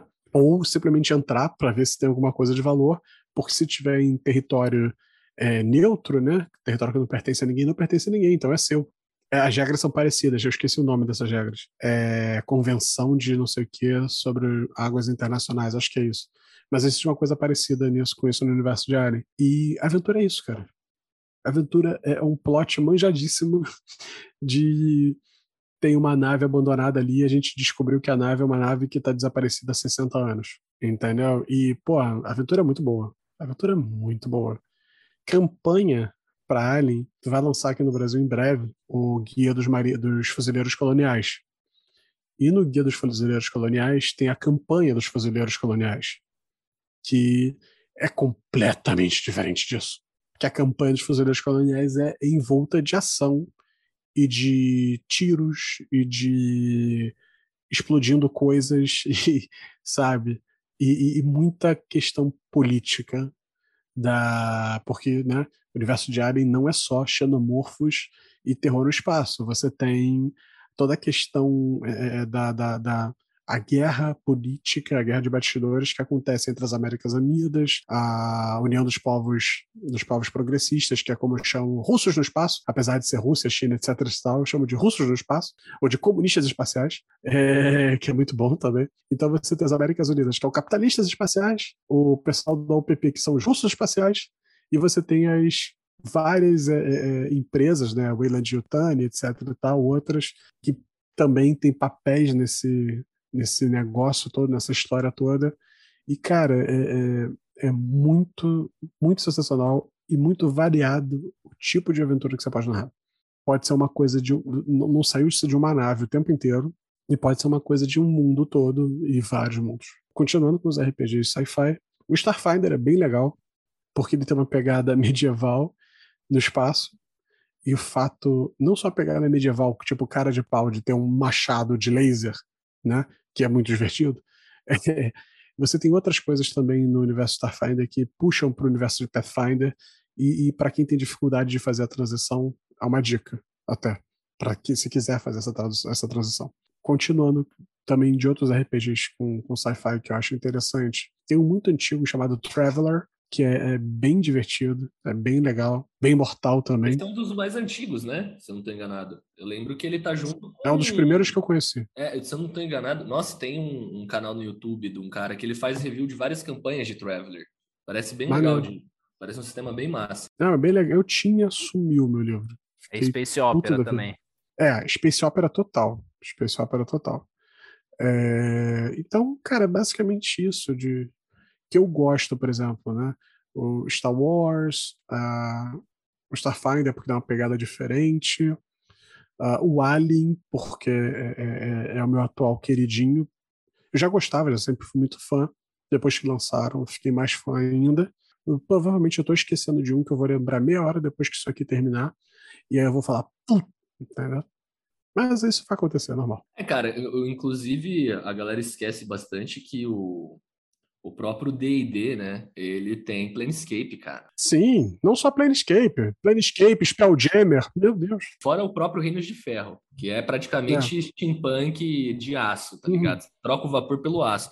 Mas uhum. assim, o Planescape, inclusive, é outra, é outra coisa desgraçada de explicar para jogador de D&D convencional, porque você chega e fala, cara, ó, isso aqui é um multiverso de D&D, então tudo que é possível tá nessa porra dessa cidade que tem 288 trilhões de portais, que pode dar para qualquer porra de qualquer lugar possível do cosmos de D&D, tá ligado? Aí os caras, não, mas como assim? Aí você é, é exatamente. É, é exatamente assim. assim. Porque você chega e fala, como assim? É isso, cara. E, Inclusive, e aí... André, recomendo você dar uma lida sobre, viu? É a coisa mais é. psicodélica de D&D, é Planescape. É, é, é, um dos meus, é um dos meus cenários favoritos. É, é para mim o mais psicodélico, o mais louco, mas aí tu tá lá em Planescape, jogando Planescape, e tu descobre que existe um outro universo chamado Spelljammer, que é basicamente isso. Barcos medievais navegando pelo espaço, com efeito de magia, com coisa que protege eles. Spelljammer é isso. Spelljammer tá intimamente ligado a Planescape até, porque é cheio de coisa de portal também, Spelljammer. E dá para você chegar na, na, na, em Sigil, né, que é a cidade de Planescape, por Spelljammer. Dá para você navegar até lá. Na, navegar. É, cara, é, é, Spell, Spelljammer é muito divertido, é muito louco por essa questão medieval no espaço, né? Total, porque é total medieval no espaço. E, e aí Torment é, é a epítome do. Tipo assim, tem aquele muro lá do. Aquele muro, tipo muro. Esqueci o nome daquela porra daquele muro que as almas ficam presas. Ah, né?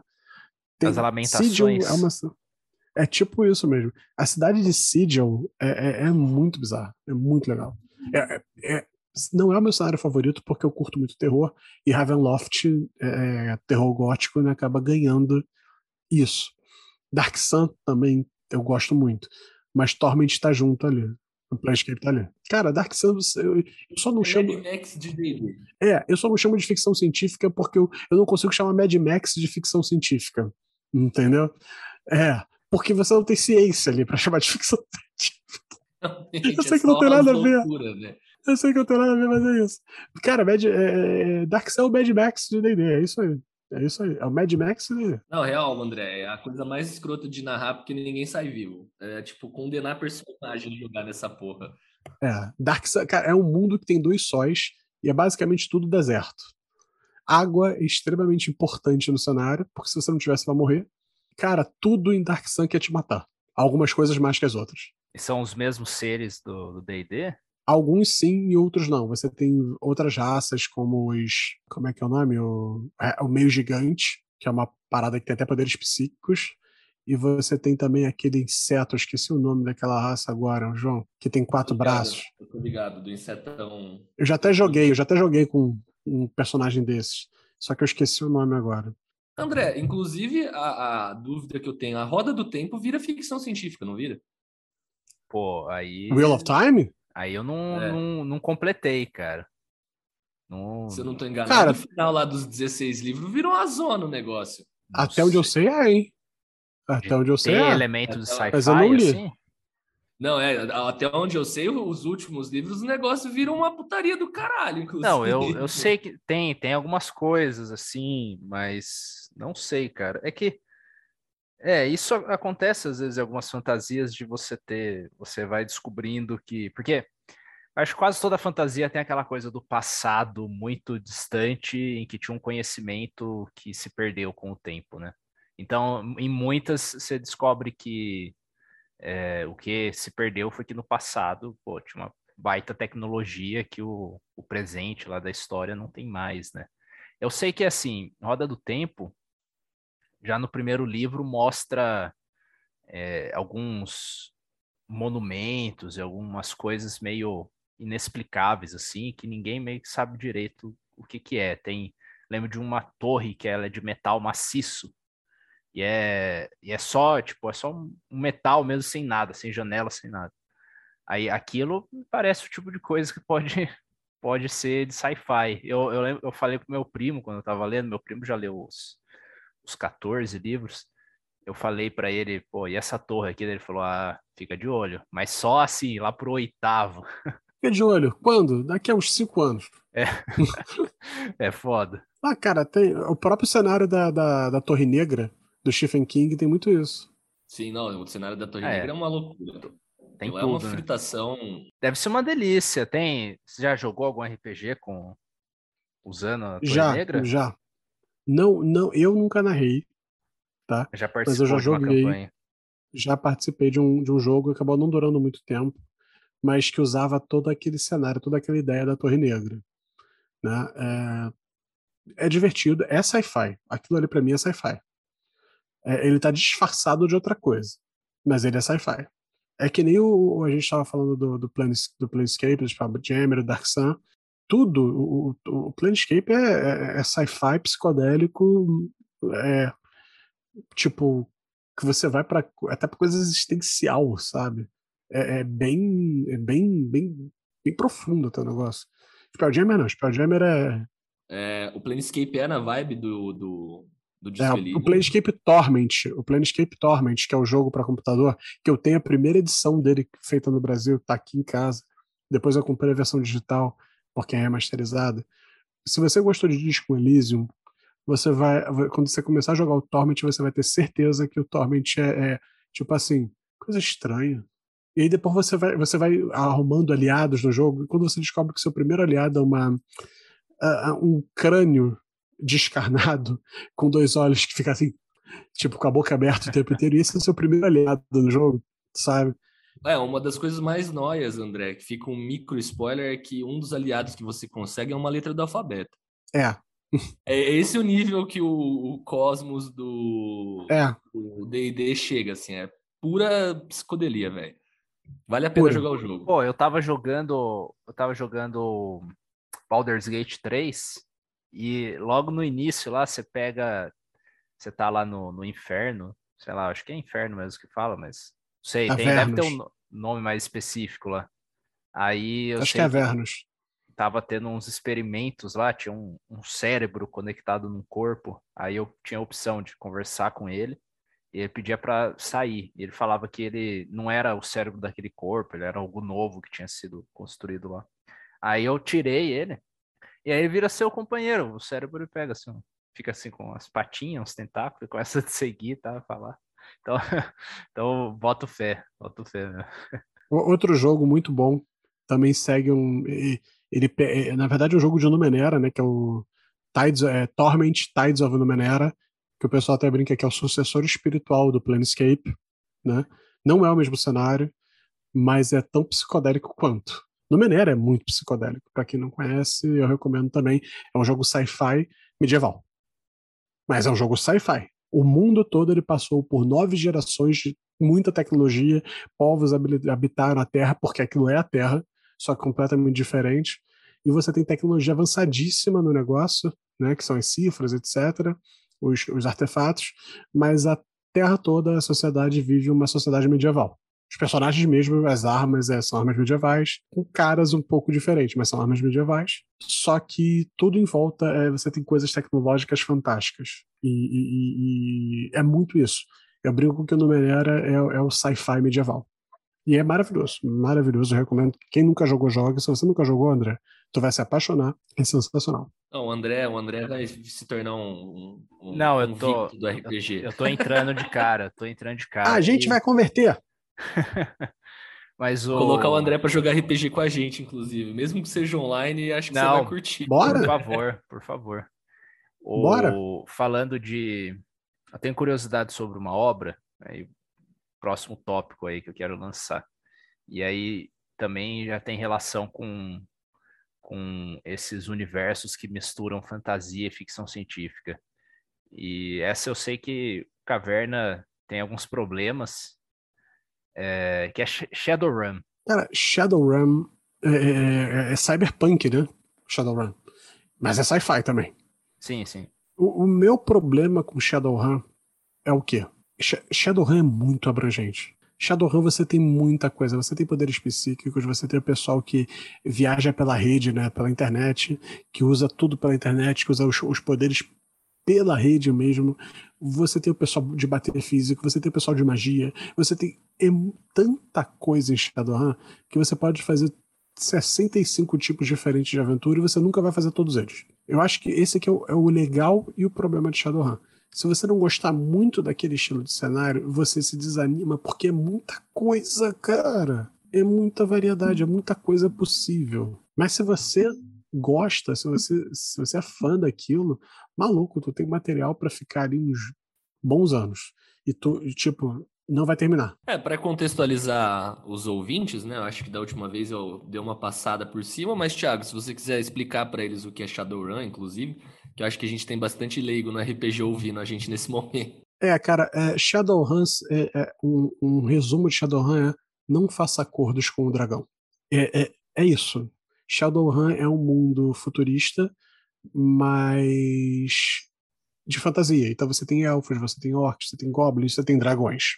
Mistura isso a uma coisa meio que também de casas feudais, mas não, não exatamente casas, mas grupos. É, entenda uma coisa meio que máfia japonesa, sabe? Máfia japonesa, máfia chinesa. Seria uma, uma coisa parecida com isso. Só que é um universo que você tem magia, que você tem elfos, que você tem tecnologia, que você tem etc e tal. E, e- e você tem dragões.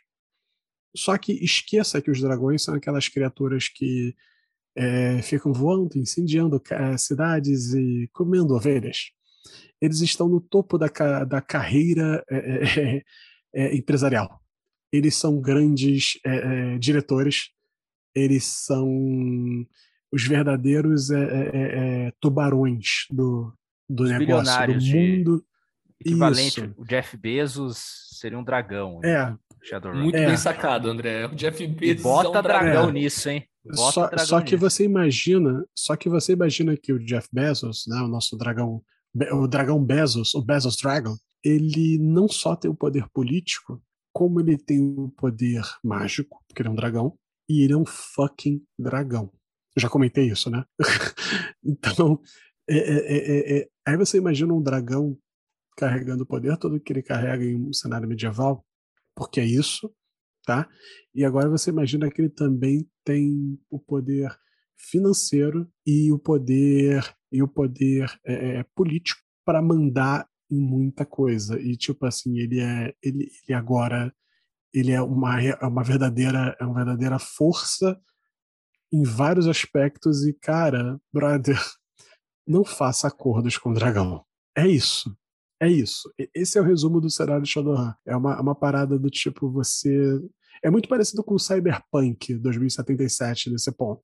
Você, é- você na maioria das vezes, é um pé rapado, é um, é um, é um samurai urbano, é um trilha-rede, como falam do Cyberpunk 2077.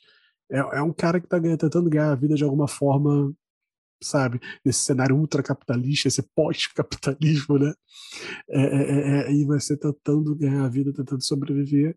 Enquanto isso, você tem coisas que estão muito acima do bem e do mal, sabe? E que reinam sobre, sobre a, a- a, a Terra e o mundo de formas é, não exatamente é, claras, mas reinam pelas sombras, reinam através de outras coisas, reinam usando outras coisas, né? E cara, eu acho esse cenário como um todo foda, mas ele é tão profundo, ele é tão abrangente, ele é tão grande que eu tenho preguiça de mergulhar. Porque se eu mergulhar, eu sei que eu vou ficar ali muito tempo, entendeu? Mas é foda. Tem também os, é Ward, jogos eletrônicos também, né? Pode ser oh, os jogos né? eletrônicos são muito bons. Os jogos, jogos eletrônicos eles seguem essa pegada do Baldur's Gate, que também é a mesma pegada do Planescape, que é a mesma pegada do, do, do Elysium, que é a mesma pegada do Numenera, essa visão isométrica, né? E os jogos são muito bons. Os jogos são muito bons. São muito bons mesmo. Eles são incrivelmente, surpreendentemente bons. Outro que eu recomendo é, é o jogo é o jogo do Mutant Year Zero, que também é um jogo sci-fi. Também é, usa o mesmo sistema do, do, do Alien e do Things from the Flood, do, do Flood, do Forbidden Lands também, né? E o Mutant Year Zero é, é, é, é um sci-fi tipo a, a Terra acabou, Terra acabou não, mas os humanos sumiram, acabou. Basicamente você joga com. Você até tem humanos, etc., mas é todo mundo é meio mutante e as pessoas podem jogar com animais é, que, que, que, são pessoas, digamos assim. Então você tem um pato que fala, você tem um porco selvagem, você pode jogar com animais. Tem um nome disso quando o animal começa a assumir características humanas. Eu esqueci o nome dessa palavra agora. Antropomorfia. Muito obrigado, André. É bem legal também mas é uma pegada diferente, é uma pegada meio pós-apocalíptica, mas é sci-fi, sci-fi. Tanto é que tem livros de Mutant que você expande a parada para jogar com robôs, ou pro falando do Elysium, que é para onde os humanos teriam migrado da Terra, que é uma base espacial, entendeu? Os humanos puros, digamos assim. E é muito bom, é muito bom mesmo. É, Mas então... o Shadowrun é coisa diferente. É, tudo que eu vejo, a imagem assim, de Shadowrun, parece muito legal. É, essa, essa ah, é. estética é. parece muito massa, assim. O Vinícius é um devoto, Murphy. Ele é um devoto dos jogos eletrônicos. Ah, é? Eu ah, que não fui convencido mesmo. Jogos eletrônicos do. É, não, mas ele já jogou RPG também. Ele gosta bastante do sistema. Ele é um não, conhecedor eu vou jogar. Eu vou aprofundado um, do sistema. Vou baixar um jogo. Se você quiser narrar, eu, eu jogo. Eu não mestro, Boa. não. É, Boa. Eu, eu, eu jogo. Eu jogo. Mestrar também não mestro, não. Mas Vamos eu ver, jogo. Tá vendo? Aí, ó, a gente narra Shadowrun, André. Mas então. É, mas aí eu vou te dar uma dica, André. Fica uns sete é. anos antes lendo os livros, tá? É, eu acho que deixa pra lá. Tem muita coisa para ler. É, porque depende da pessoa. Tem, tem gente que vai gostar do negócio. É, não, é um jogo muito bom. Sendo, sendo sincero, é um jogo muito bom. Se você se anima com sci-fi, se anima com essa ideia de fantasia medieval e fantasia com magia, etc., e, e futurista, cyberpunk, cara, é um prato cheio, vai fundo, só vai, confia. Mas então, basicamente tem tem sistema de RPG e cenário de RPG é, de sci-fi para tudo que a gente curtia, assim. Né? Se a gente ah, quer tem. um negócio pós-apocalíptico, tem. tem. Se quiser um terror, tem. Quiser uma aventura Star Wars é, ou uma exploração clássica de Star Trek, tem. Inclusive, tem o próprio RPG de Star Trek hoje em dia, feito pela Modifius, que vai vir para o Brasil também pela New Order. E é massa? Cara, o sistema é bem legal, o sistema é maneiro. Ele usa o sistema do Conan, mas ele é adaptado para funcionar melhor para o Star Trek, né? Uh, Diga-se de passagem, também usando o mesmo sistema, um outro RPG sci-fi pós-apocalíptico, Fallout, também usa o mesmo sistema do Star Trek, o mesmo sistema do Conan, também adaptado para funcionar melhor para o cenário, né? É um sistema maneiro, é um sistema interessante. No Star Trek, as adaptações funcionam bem para a proposta do cenário do Star Trek. Eu achei que ficou legal. Assim como no Fallout também adaptaram bem, fizeram um negócio bem legal para ficar interessante para a proposta do Fallout. É, para quem não sabe, eu sou um fã também absoluto e absurdo de Fallout. Eu já li e já joguei tudo que tem a ver com Fallout. Eu adoro. Fallout New Vegas tem 190 horas comigo na Steam. Oh, e a gente não falou de Cyberpunk do Cyberpunk, é, o Cyberpunk, 2077. Cyberpunk 2022, cara, a, o único comentário que eu tenho a fazer enquanto mestre ah, mas, é... mas tem, tem vários. Tem tem, 77, tem, tem, tem 49, não tem 49? Sim, tem sim, 49, sim, tem vários. Também? Tem, se eu não me engano, tem, é, tem, um, tem um meio termo, eu acho que é 2049, não lembro agora. O, o, o, o primeiro 2000... que saiu é o 22? Sim, é 2022, se eu não me engano.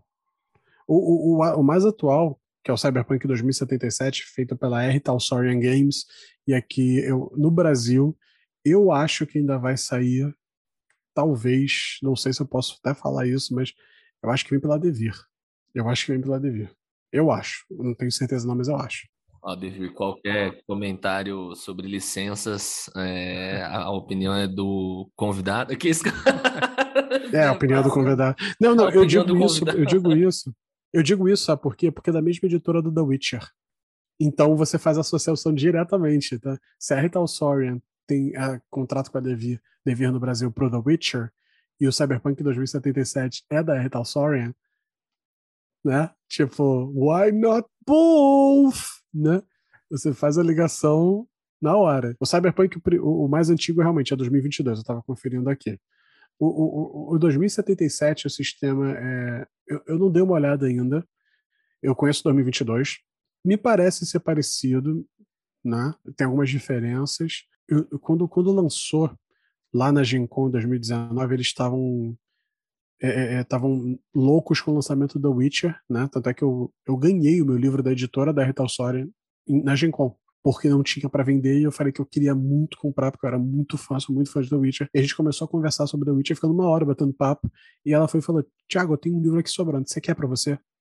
E eu falei: pô, claro, me dá o dinheiro que eu comprei. Não, não, não, não. Eu quero te dar de presente. Tu, tu, tu manja pra cacete, tu tem que ter esse livro na tua mão, vai narrar isso. E eu cheguei no Brasil narrando isso, foi literalmente isso. O Cyberpunk 2077, enquanto cenário, ele difere completamente do Shadowrun, porque você esquece a magia mas você tem uma gama de personagens para você tratar, para você fazer também, e uma gama de histórias que você pode contar, que é que nem o Alien. Você pode limitar a tua aventura toda para um cara sentado na frente de um computador. E a aventura toda foi trilha-rede, foi resolvendo coisas, jogando coisas e abrindo sinais no momento certo, fechando sinais no momento certo e coisas assim. E você pode também ter as aventuras estilo samurai urbano, né? O cara que faz as modificações no corpo, etc e tal, e tá por aí dando tiro na cidade, né? Em Night City, né? Cyberpunk é, é ele é principalmente localizado em Night City, que é uma megalópole gigantesca, né? E os, tem os seus arredores um deserto, é, é bem legal.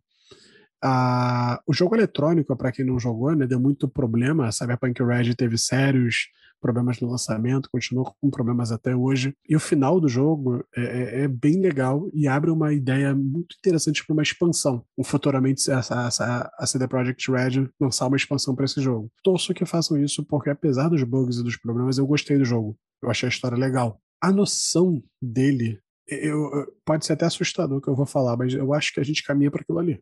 Eu não sei se com tanta violência é, e samurais urbanos e trilhas redes, mas a gente caminha para aquilo ali. Cada vez mais tu, tu para, tu olha e tu fica assim. Vai ter muita coisa no futuro naquilo ali. Ah, vai. Pro lado bom e pro lado ruim. É, talvez até mais pro lado ruim, talvez não tão divertido. Ah, o, é. o nosso amigo Proposition Léo, é, ele é piradaço no Cyberpunk, piradaço. E, pô, o sonho dele era era poder viver num, num apartamento lá do Ryan Gosling no 2049, ter lá a sua, a sua assistente IA, e tá bom, a vida já seria ótima, tá ligado? É, mas, mas, mas é isso, cara. É, é, é, é que nem você. o próprio Blade Runner, né? É, é, um cenário bem cyberpunk, um cenário bem coisa. Eu não sei se vocês sabem, mas no, no RPG de Alien, você tem empresas que são do cenário de Blade Runner, né? E próprio, os próprios showrunners, etc., dos filmes já deixaram bem claro, é o mesmo universo. Blade Runner é um passado distante do, do Alien, né? É, é um passado distante do Alien.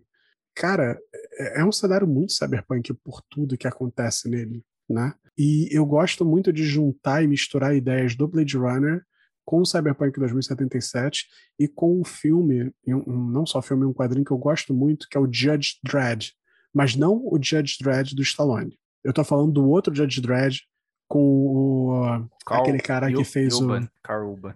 Isso, o Carl Urban, que faz o... O, o Bones, né? Ele faz o Bones no Star Trek do Exato, também. também, também, também. E ele faz, e ele tá no, naquele seriado de super-heróis da, da Amazon, que eu esqueci o nome dele ah, agora, o... mas que eu adoro o seriado. Sim, puta, como, como que É, é o Covid mesmo? me deixou com a memória péssima, The tá? O Covid Boys? me deixou com a memória The péssima. Boys, isso. The Boys, isso. Ele faz o Billy the Butcher. Ele faz o Billy the Butcher no The Boys. E, cara, ele é um ator que, né, que as pessoas não se notam, né, não se tocam.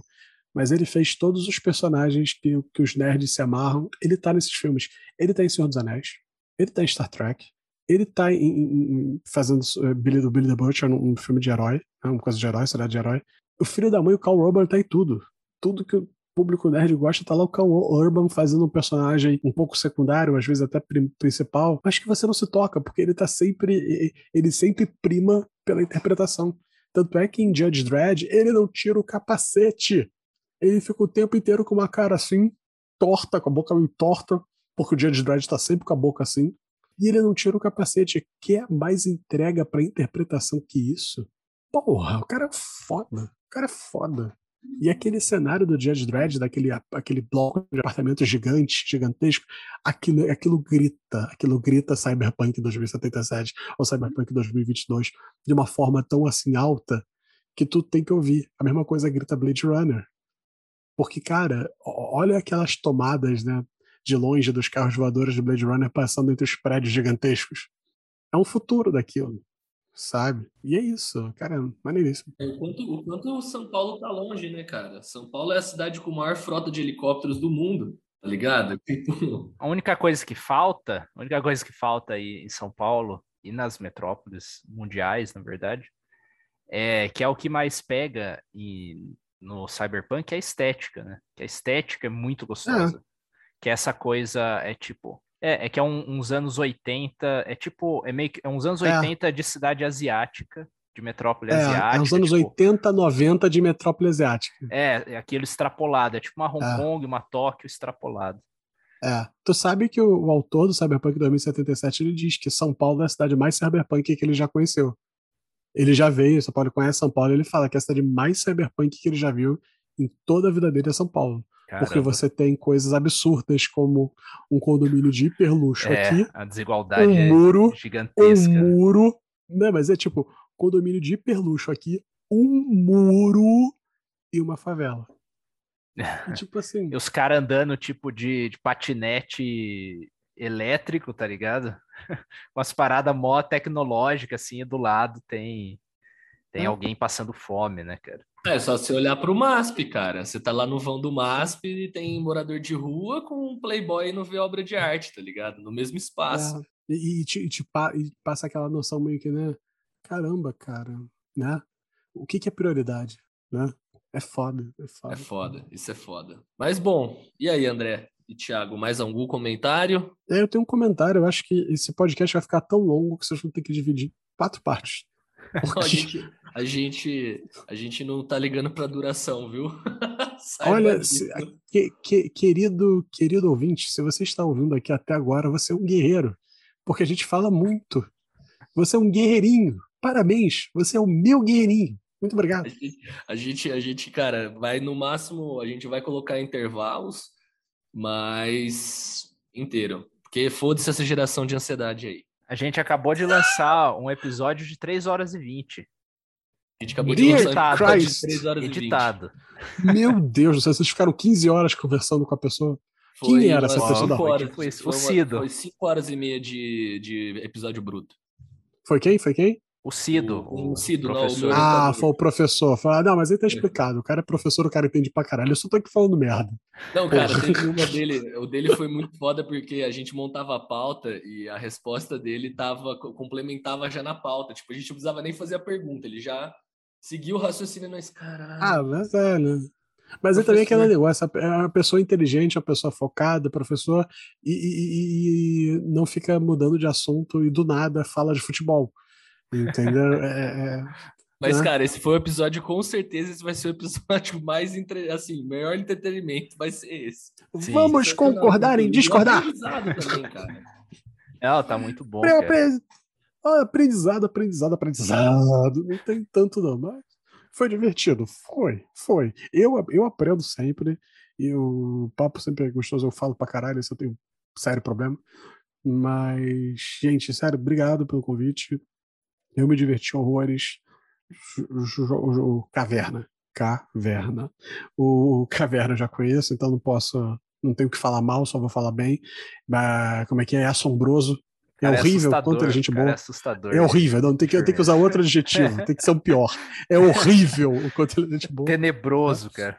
Tenebroso, né? É, é detestável, detestável, eu acho que é epítome isso. É detestável o quanto é gente boa. E o André também é, é, é detestável, é horrível, é, eu diria que é nojento o quanto ele é gente boa. Então é isso, gente. Obrigado. Cara, é, é, nosso podcast é Lovecraftiano de, de tanto que tem gente boa, tá ligado? Porra, imagina. Ele é indescritível. Ele é tétrico. É, o cara é o cutulo da, da firmeza, tá ligado? Meu Deus, cutulo da firmeza, cara. Meu Deus. É o horror cósmico de, de, tão, gente, de tão tranquilo. Vai extrapolando até não ter mais o que fazer. É, é o azatote da, da, do joinha. Meu Deus do céu. Pela... Dessa, depois dessa, alguém finaliza o negócio, pelo amor de Deus. Pô, mas, azatote Thiago, do joinha acaba mas, com qualquer coisa. Mas vamos pensar aí em próximas participações. Foi muito massa mesmo. E a gente agradece demais, cara, o seu tempo. E não ah, sei se, se quiser também gostaram, fazer. Se quiser fazer um jabá também para finalizar, falar onde que. Não, aquele clássico onde a galera te rápido. encontra, o que, o que pode ver mais. É, o jabá muito rápido. É, Mundo Tentacular, né? twitch.tv barra Mundo Tentacular, youtube.com barra O Mundo Tentacular, é, Facebook, também tem Twitter do Mundo Tentacular, Instagram. É, semana que vem agora eu vou estar narrando na Gencom, a gente vai, na Gencom Online, a gente vai transmitir pelo Mundo Tentacular. É, no, na, no sábado sou eu narrando e na sexta vai a Maine, que é também lá do, do, do canal do Mundo Tentacular. Também manja pra cacete de RPG e excelente narradora. E também gosta de narrar terror, também manja disso. Eu tô, eu tô vendo aí se eu vou poder narrar na quinta, tô pensando em narrar na quinta também, também com Tulo. E é isso, gente. Quem puder seguir, a gente agradece bastante. Quem quiser acompanhar, a gente agradece bastante. E mais uma vez, obrigado, pessoal. O que quiserem me chamar, se for para ficar conversando, falando merda, estamos aí. Perfeito. E a gente ressalta, ouvintes, os links vão estar todos aí na descrição do episódio. Tiago, mais uma vez, muito obrigado por estarem com a gente. André, também muito obrigado pelo papo. E queridos ouvintes, vocês aí, grandes guerreiros que chegaram no final, a gente manda um imenso abraço a vocês. Dessa vez não tivemos menções honrosas dos cachorros que latiram no fundo, milagrosamente. Acho que esse é o primeiro episódio que nenhum cachorro latiu. E um grande a gente, abraço a vocês. A gente adiciona. adiciona a gente adiciona é, cachorro no fundo. É, o, o, não fica estranho. O André e o Caverna, eles prometem consertar isso e vão adicionar cachorros sintetizados eletronicamente. É, pode deixar. Nenhum cachorro então... foi abusado, nenhum cachorro foi abusado para isso. então, ouvintes, um abraço a vocês e muito obrigado por terem participado desse passeio pelos bosques da ficção.